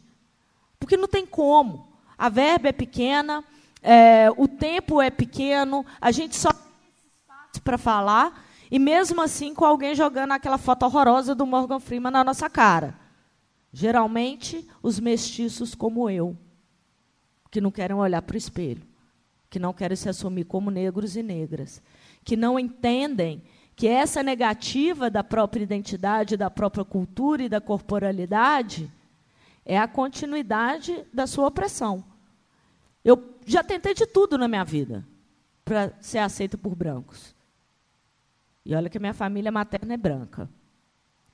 Isso nunca vai acontecer. Isso nós temos que ter consciência. Isso não vai acontecer. Então, por isso que é importante a resistência também na universidade. Não adianta nada a gente vir aqui teorizar sobre teóricos europeus como se o nosso povo não tivesse cultura, não tivesse saber para compartilhar. Isso é de extrema importância. É, bom, pegando nesse aspecto e lembrando que a nossa cultura continua sendo criminalizada, que apesar, apesar do STF ter feito um curso de alfabetização e ter lido a Constituição Federal, apesar disso, na semana passada, o DJ Renan da Penha continua preso. E sabe por quê? Porque não tem juiz para despachar o habeas corpus dele. Ou seja, é assim que no sistema jurídico isso ocorre. Né? É, existe uma, um, todo um sistema normativo que garante aí direitos fundamentais e esses direitos nunca, che nunca chegam a quem é mais vulnerável. Falando ainda sobre necropolítica, que pode também se dar não só numa ação coercitiva do, do Estado, mas que aconteceu esse ano no aglomerado da Serra. Teve surto de dengue. Eu moro no asfalto, eu moro num território caracterizado como branco, eu moro ali no limite. Na minha rua passou fumacê. No aglomerado da Serra, quase todo mundo teve dengue. E teve duas mortes esse ano. Isso é necropolítica também, quando o Estado nega as suas ações elementares. Morrer de sífilis, malária, hoje, isso é inconcebível, né? Bom, e pensando nisso, tem uma discussão que é essa que eu quero trazer, vou tentar ser breve pelo adiantado do tempo, que é, eu acho que a gente não está fazendo com seriedade. A legalização da maconha vem aí, Bolsonaro querendo ou não. Isso é uma ordem dos Estados Unidos. Né? Os Estados Unidos já estão produzindo até cosméticos, é, estão produzindo de tudo. A, a, guerra às drogas, pelo menos a guerra à maconha, terminou. Né? Mas a guerra aos negros, o encarceramento não vai terminar. Isso que a gente precisa ter consciência. O debate hoje sobre a legalização das drogas, e esse debate interessa a todos nós, pretos e pretas, usuários ou não, é, é um debate que está sendo feito com caráter sanitarista pela classe média e pelas elites, né? o uso da maconha só para tratamentos é, é, de saúde caros, e que não está envolvendo o aspecto mais grave, a questão econômica. Não dá para a gente tratar de raça se a gente não pensar em classe também. Justamente porque o capitalismo é racista. E ele é racista, inclusive na Europa, porque ele não, não tornou proletário o inglês anglo-saxão. Foi tornar proletário o celta, né? o flamenco é, francês. O capitalismo é racista. E aí a gente tem que entender que, apesar de termos aí opiniões diferentes, a gente está falando de saúde pública e a gente está falando de economia. Né? É, querendo ou não, quem manda no país quer abrir uma outra porta de negócio. E como é que vai ficar nossos irmãos e irmãs da favela? Hoje, a sobrevivência da favela depende do comércio de drogas. Isso é seríssimo. Isso é seríssimo. Porque não são as favelas que controlam o comércio de drogas, a gente sabe que não. A gente sabe do helicóptero, não dá para fingir que não sabe. Né? A gente sabe que o cara lá do avião foi lá na Espanha trazer um pouquinho de droga para cá. Então a gente sabe que a favela só faz o varejo. Se legaliza a maconha do jeito que está sendo discutido no Brasil, vai sobrar para as favelas vender crack e cocaína. Isso significa morte muita morte. Então, esse aspecto econômico da legalização, a gente tem que afastar esses pudor de branco, né? Tem que afastar. Vamos fazer uma discussão séria e comprometida. Vai afetar quem está nas favelas. E também afeta o sistema carcerário. Nós estamos hoje com uma população carcerária de 878 mil pessoas. É quase um milhão de pessoas dentro de grades. 68% dessa população carcerária no Brasil, que é a quarta maior do mundo, está lá por crimes vinculados ao comércio de drogas, sem nenhum crime contra a vida. Eles estão lá porque o sistema determinou que isso não é trabalho.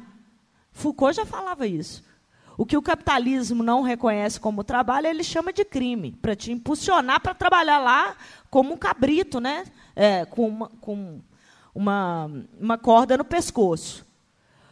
E essas pessoas estão lá no sistema carcerário, que a gente sabe que não ressocializa ninguém, à mercê ah, de, de milícia, né? porque depois, quando elas saem, são perseguidas em condições subhumanas, desumanas, e a gente não consegue fazer esse debate porque a sociedade brasileira tem um, um único inimigo.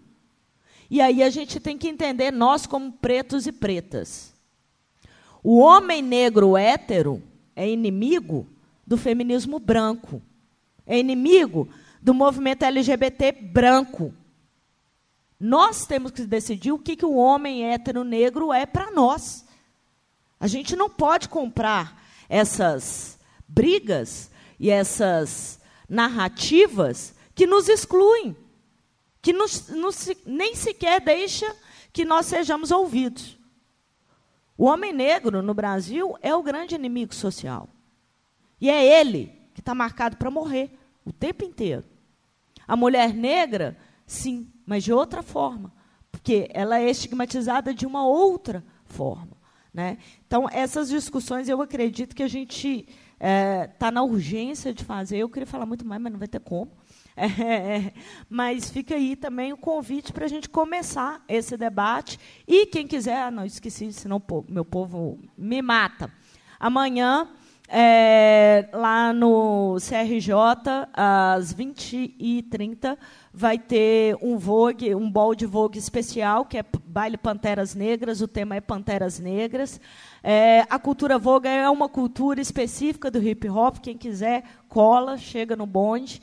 E pega a visão aí nos, ah, nas nossas redes sociais é, do aglomerado da Serra, porque a gente vai fazer um carnaval em 2020 inteiro na favela e para quem é de favela, está todo mundo geral convidado.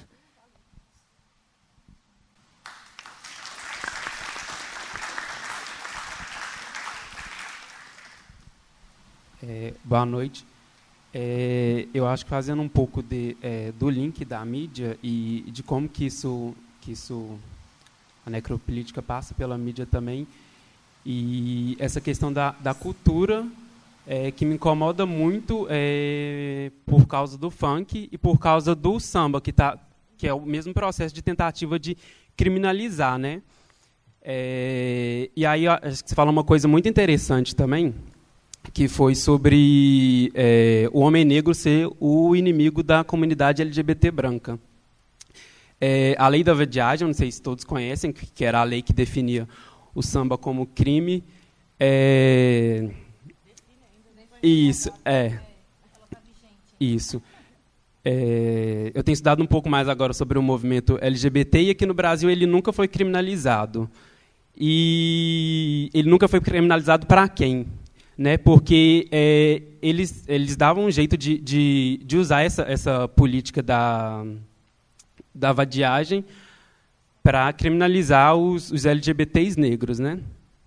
É, e agora, trazendo um pouco para a psicologia, é, eu vou trazer um pouco da perspectiva é, do abolicionismo penal e falar um pouco da Angela Davis, porque ela fala que a gente tem que parar de naturalizar as prisões é, eu me questiono muito sobre é, o lugar da psicologia, porque é, é, uma ciência, uma profissão que tem um código de ética é, fundamentado no, nos direitos humanos. E aí, quando a gente fala sobre os presídios e sobre a seletividade do, do direito penal, a gente está tá infligindo, infligindo os direitos humanos. Então, eu fico pensando se é, a gente da psicologia tem que pensar na nossa atuação nesse sistema ou se a gente tem que é, tentar abolir esse sistema e não ter que atuar num sistema racista. E acho que é isso. É, para além disso, que, que, todos vocês disseram, é, é, importante a gente sempre questionar é, quais serão os efeitos quando a gente decide por criminalizar condutas cada vez mais. Então, eu sou uma mulher bissexual e eu sou declaradamente contra a criminalização da LGBTfobia. E geralmente, quando a gente está nos espaços acadêmicos que a gente fala isso, que é contra a criminalização, as pessoas dizem que movime o movimento LGBT, o movimento eh, social, ele precisa de uma resposta para as diversas demandas que a gente vem sofrendo, né, as violências. Mas aí a gente se pergunta que essa população hoje encarcerada, né, a gente tem 878 mil pessoas encarceradas, dessas 878 mil pessoas, 68% são pessoas negras, são jovens entre 15 a 20, 24 anos. Então, a nossa população negra ela está sendo presa em massa. Então, tem um autor que chama Luiz Eduardo Soares, ele é um antropólogo do Sul, e ele vai dizer que a gente tem um déficit social de jovens negros na sociedade brasileira.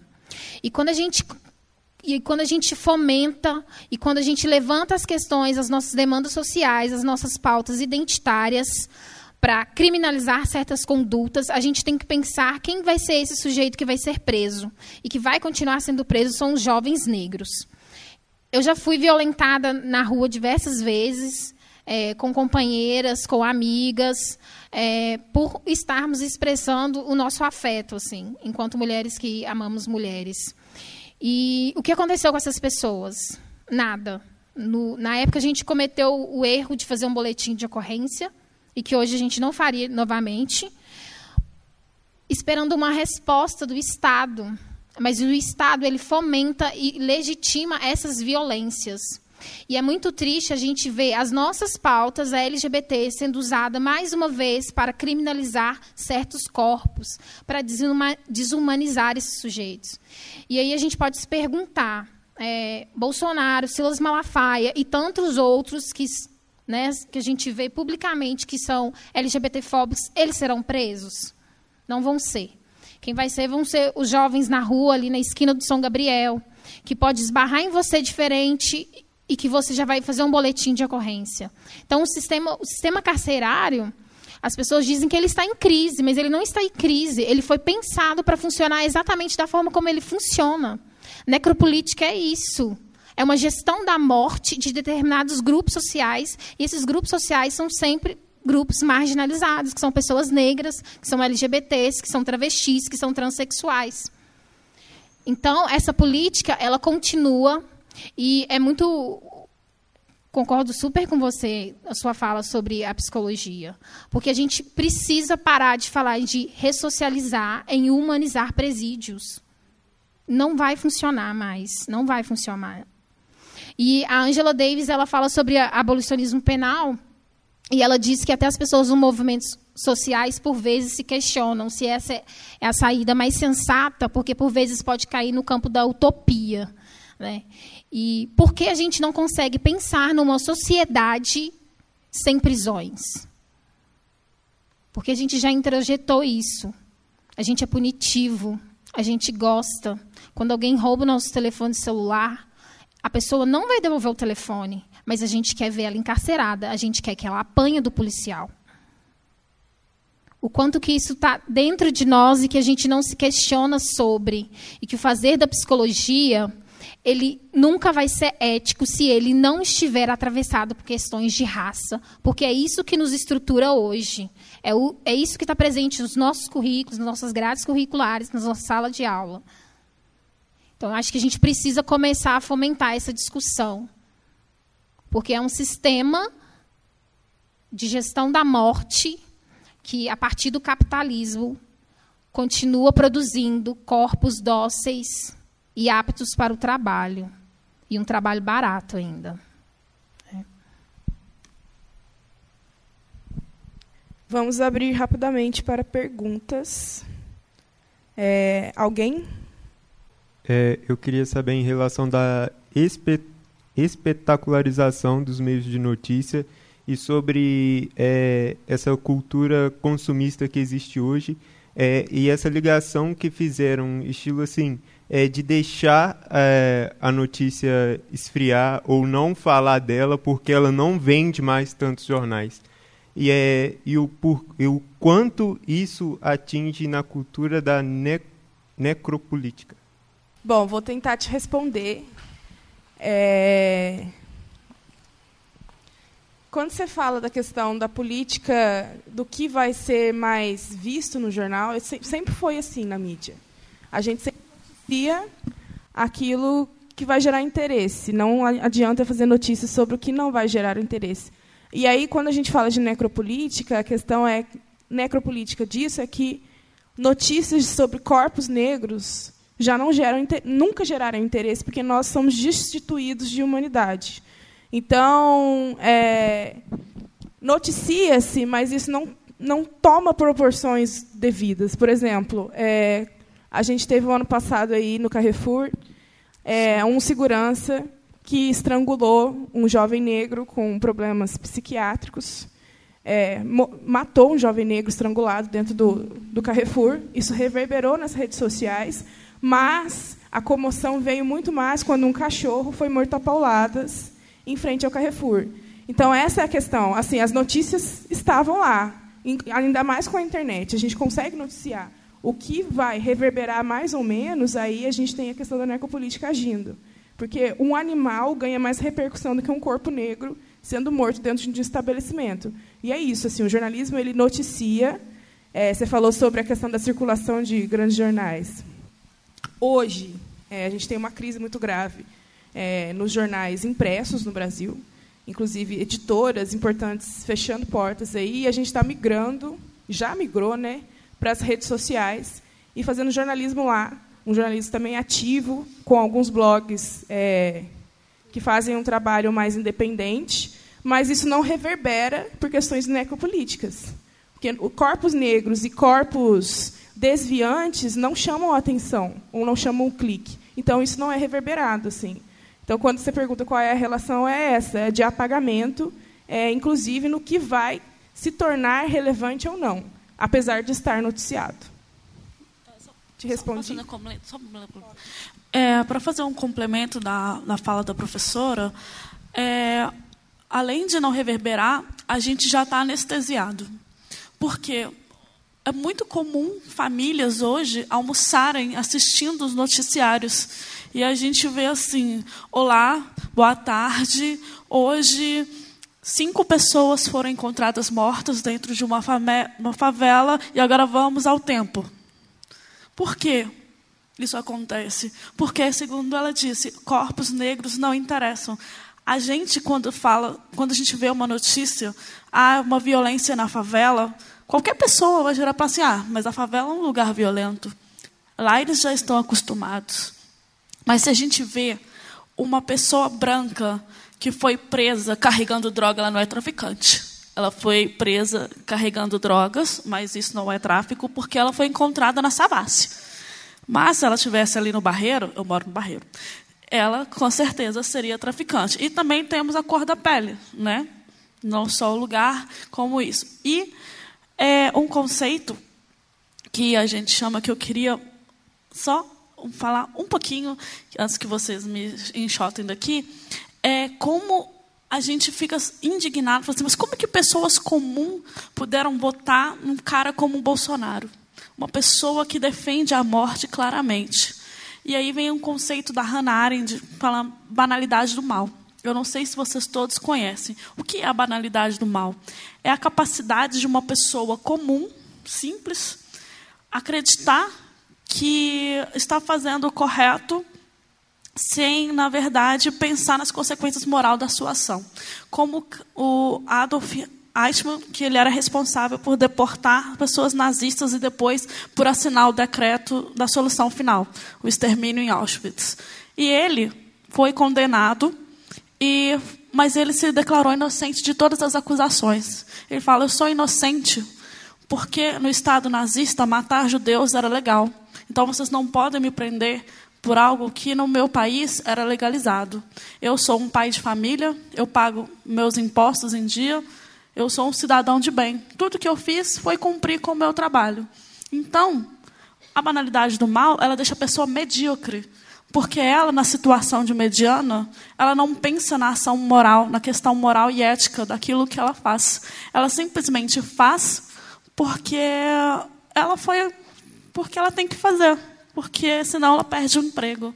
Então, isso faz parte também da desumanização dos corpos, porque hora nenhuma eles estavam pensando que eles estavam matando pessoas, e sim cumprindo com o seu dever. E viver no estado necropolítico, onde a gente vê diariamente a polícia, no Rio de Janeiro principalmente, ela cumpre o seu dever, de acordo com o que manda o governador Witzel, que é eliminar a população da favela. Hum? E faz churrasco. Uma e vez eu fui para o bairro da Gaiola, foi a coisa, é, é. foi esse ano.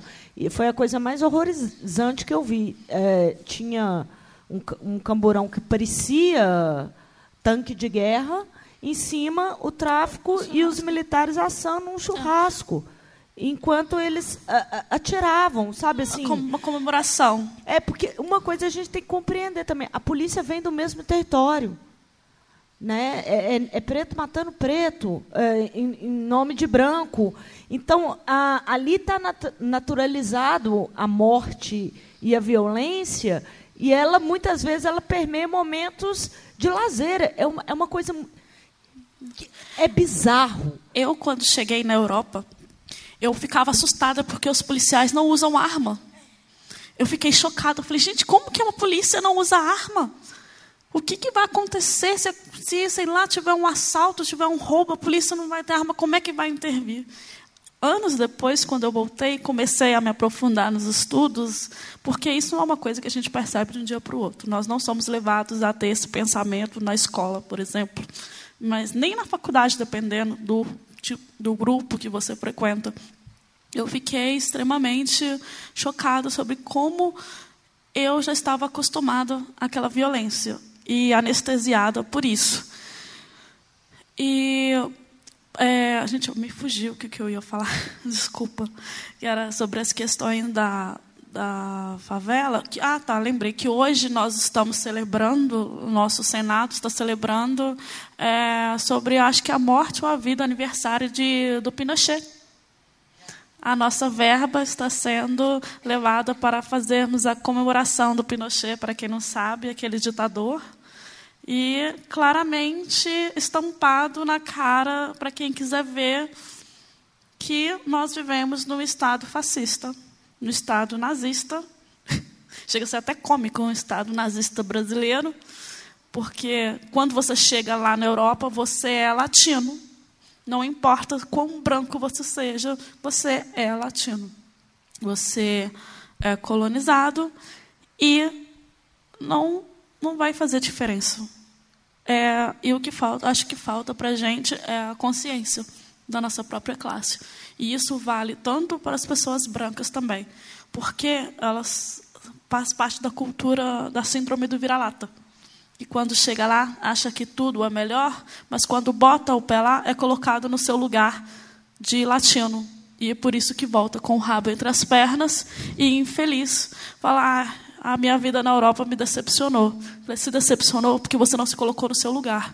Se você tivesse entrado lá como latino, respeitando e conhecendo a sua condição e não lambendo saco de colonizador, me perdoem a expressão, mas você não teria fracassado.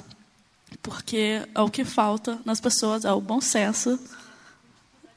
É, gente, eu vou finalizar isso daqui porque já está quase, já está fechando. Muito obrigada. Ah, tem mais uma pergunta? Ok. Boa noite, é, eu sou Gabi Coelho, aluna de jornalismo. É, eu acompanho bastante o trabalho da Maíra, o que ela tem feito lá no aglomerado da Serra. E eu queria aproveitar esse espaço, né? Alguns alunos são de comunicação. Eu queria que vocês falassem sobre a importância de sair um pouco, não invalidando né, todo o trabalho que vocês têm feito, mas sair um pouco do, da, do discurso acadêmico e para a prática, né? fazer o trabalho de base. É, se a gente está discutindo favela e que o problema está lá dentro, é, o, o que, que vocês sugerem né, para as pessoas que estão aqui ouvindo vocês é, fazerem? Qual é o trabalho de base que vocês têm feito, que servem de exemplo para essas pessoas, para além das pesquisas acadêmicas? Eu acho que, primeiramente, falando do meu lugar aí do consumo, é consumir de pessoas que fazem esse corre. Então, é ir ao baile da serra, subir a serra, consumir da serra, que nem ela falou, dar oportunidade para esse pessoal aí. É, quero agradecer a Gabi agora pessoalmente, esteve conosco lá no Coração Eucarístico, é, de manhã, fazendo uma palestra sobre jornalismo. É, mas vou deixar a Maíra falar. Uma das coisas, uh, isso já era herança do aglomerado da Serra, né? Isso tem que deixar bem bem explícito. O aglomerado da Serra, por ser a favela mais antiga de Belo Horizonte, ela é auto-organizada há muito tempo. Mas a gente consegue perceber que ah, alguns elementos que a gente aprendeu no, no, aglomerado da Serra, quando a gente troca em diálogos, eles, eles conseguem se multiplicar. Né? Então, por exemplo, ah, Veracruz, uh, Paraíso, Papagaio, o aglomerado da Serra foram responsáveis pela construção do duelo de MCs e da ocupação daquele território uh, do Baixo Centro como um território hoje caracterizado como periférico e negro. Né? Até o Estado sabe disso. Essa experiência, depois de muito diálogo, está uh, trazendo algo extremamente positivo para a galera do Barreiro, que é o Veado das Artes. Né? Então, essa troca de experiência é muito uh, sensacional e eu acredito que ela ela pode fortalecer. Eu estava vendo os meninos cantando aqui, eu estava perguntando para a Dalila. Poxa, eles, será que eles já formam um coletivo? Será que eles já podem é, pleitear aquelas verbas públicas de fomento de cultura? Por que, que aqui, ah, no São Gabriel, que é uma periferia das mais antigas também dessa zona da cidade, por que, que a gente não consegue ter essas iniciativas? Né? É importante para o Barreiro ter o Carnaval do Barreiro, porque ali a cultura vai discutir os problemas daquele território.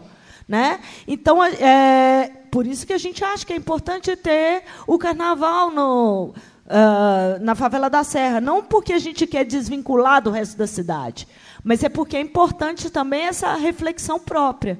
Né? Então, eu acho que fomentar essas iniciativas, é, elas são de extrema importância.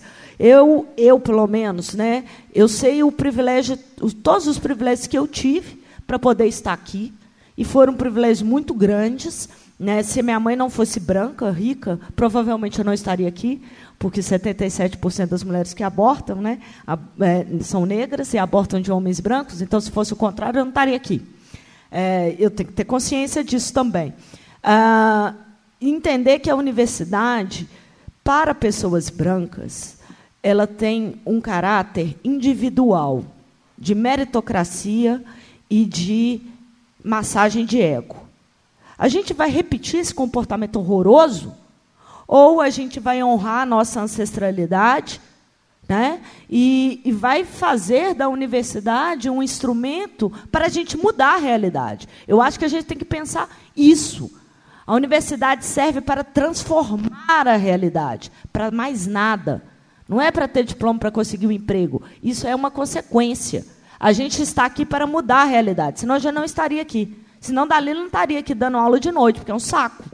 Eu não gosto, eu tenho que fazer, eu não gosto. Mas eu vou porque dou aula no campus periférico e isso é importante. Né? Então, a gente tem que ter essa consciência, porque a academia ainda hoje é majoritariamente ocupada por brancos. E é, eles pensam ah, na em postergar aí, né, os privilégios que eles têm assim familiares, né? Então eu acho que a primeira coisa é a gente se perceber na universidade, é, entender que o nosso comportamento tem que ser um comportamento diferenciado, porque a gente tem uma dívida com a nossa ancestralidade. Se eles não têm problema é deles, né? Mas a gente tem que ter esse compromisso, porque afinal, se não houvesse quilombolas, a gente não estaria aqui hoje, nenhum de nós vivos para poder estar tá fazendo esse debate aqui. Então, acho que essas consciências e trocas de experiência em territórios reais são de extrema importância. É, e rapidamente também te respondendo, é, no grupo de estudos, isso também foi uma preocupação da gente né, desde, desde o início, é, de como a gente iria debater esses conhecimentos e essas teorias. Então, a gente tem um exercício muito forte de sempre ter pessoas de movimentos sociais, de ter militantes indo no grupo de estudos para dialogar com a gente.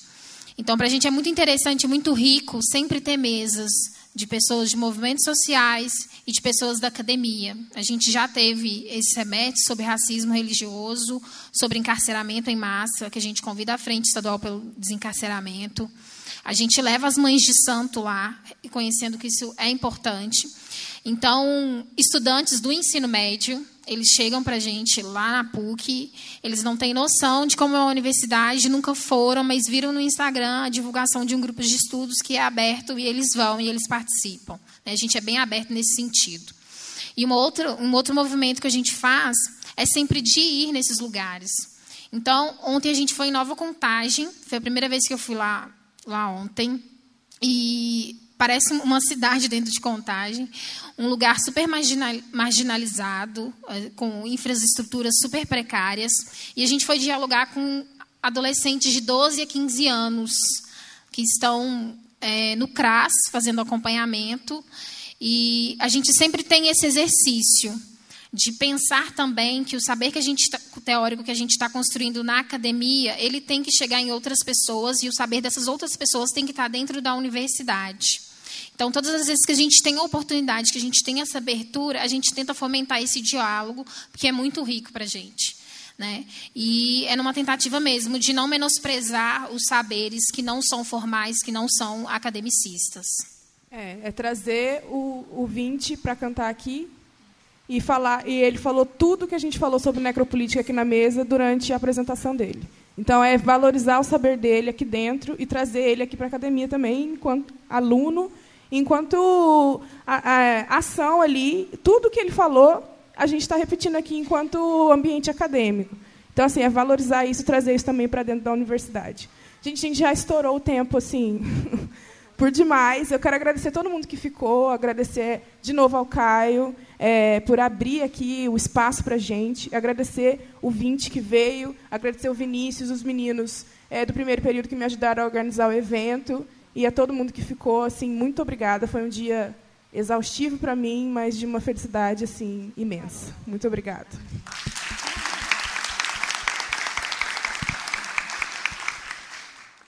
Essa produção é do Lab LabSG, onde você vem aprender aqui na PUC Minas São Gabriel.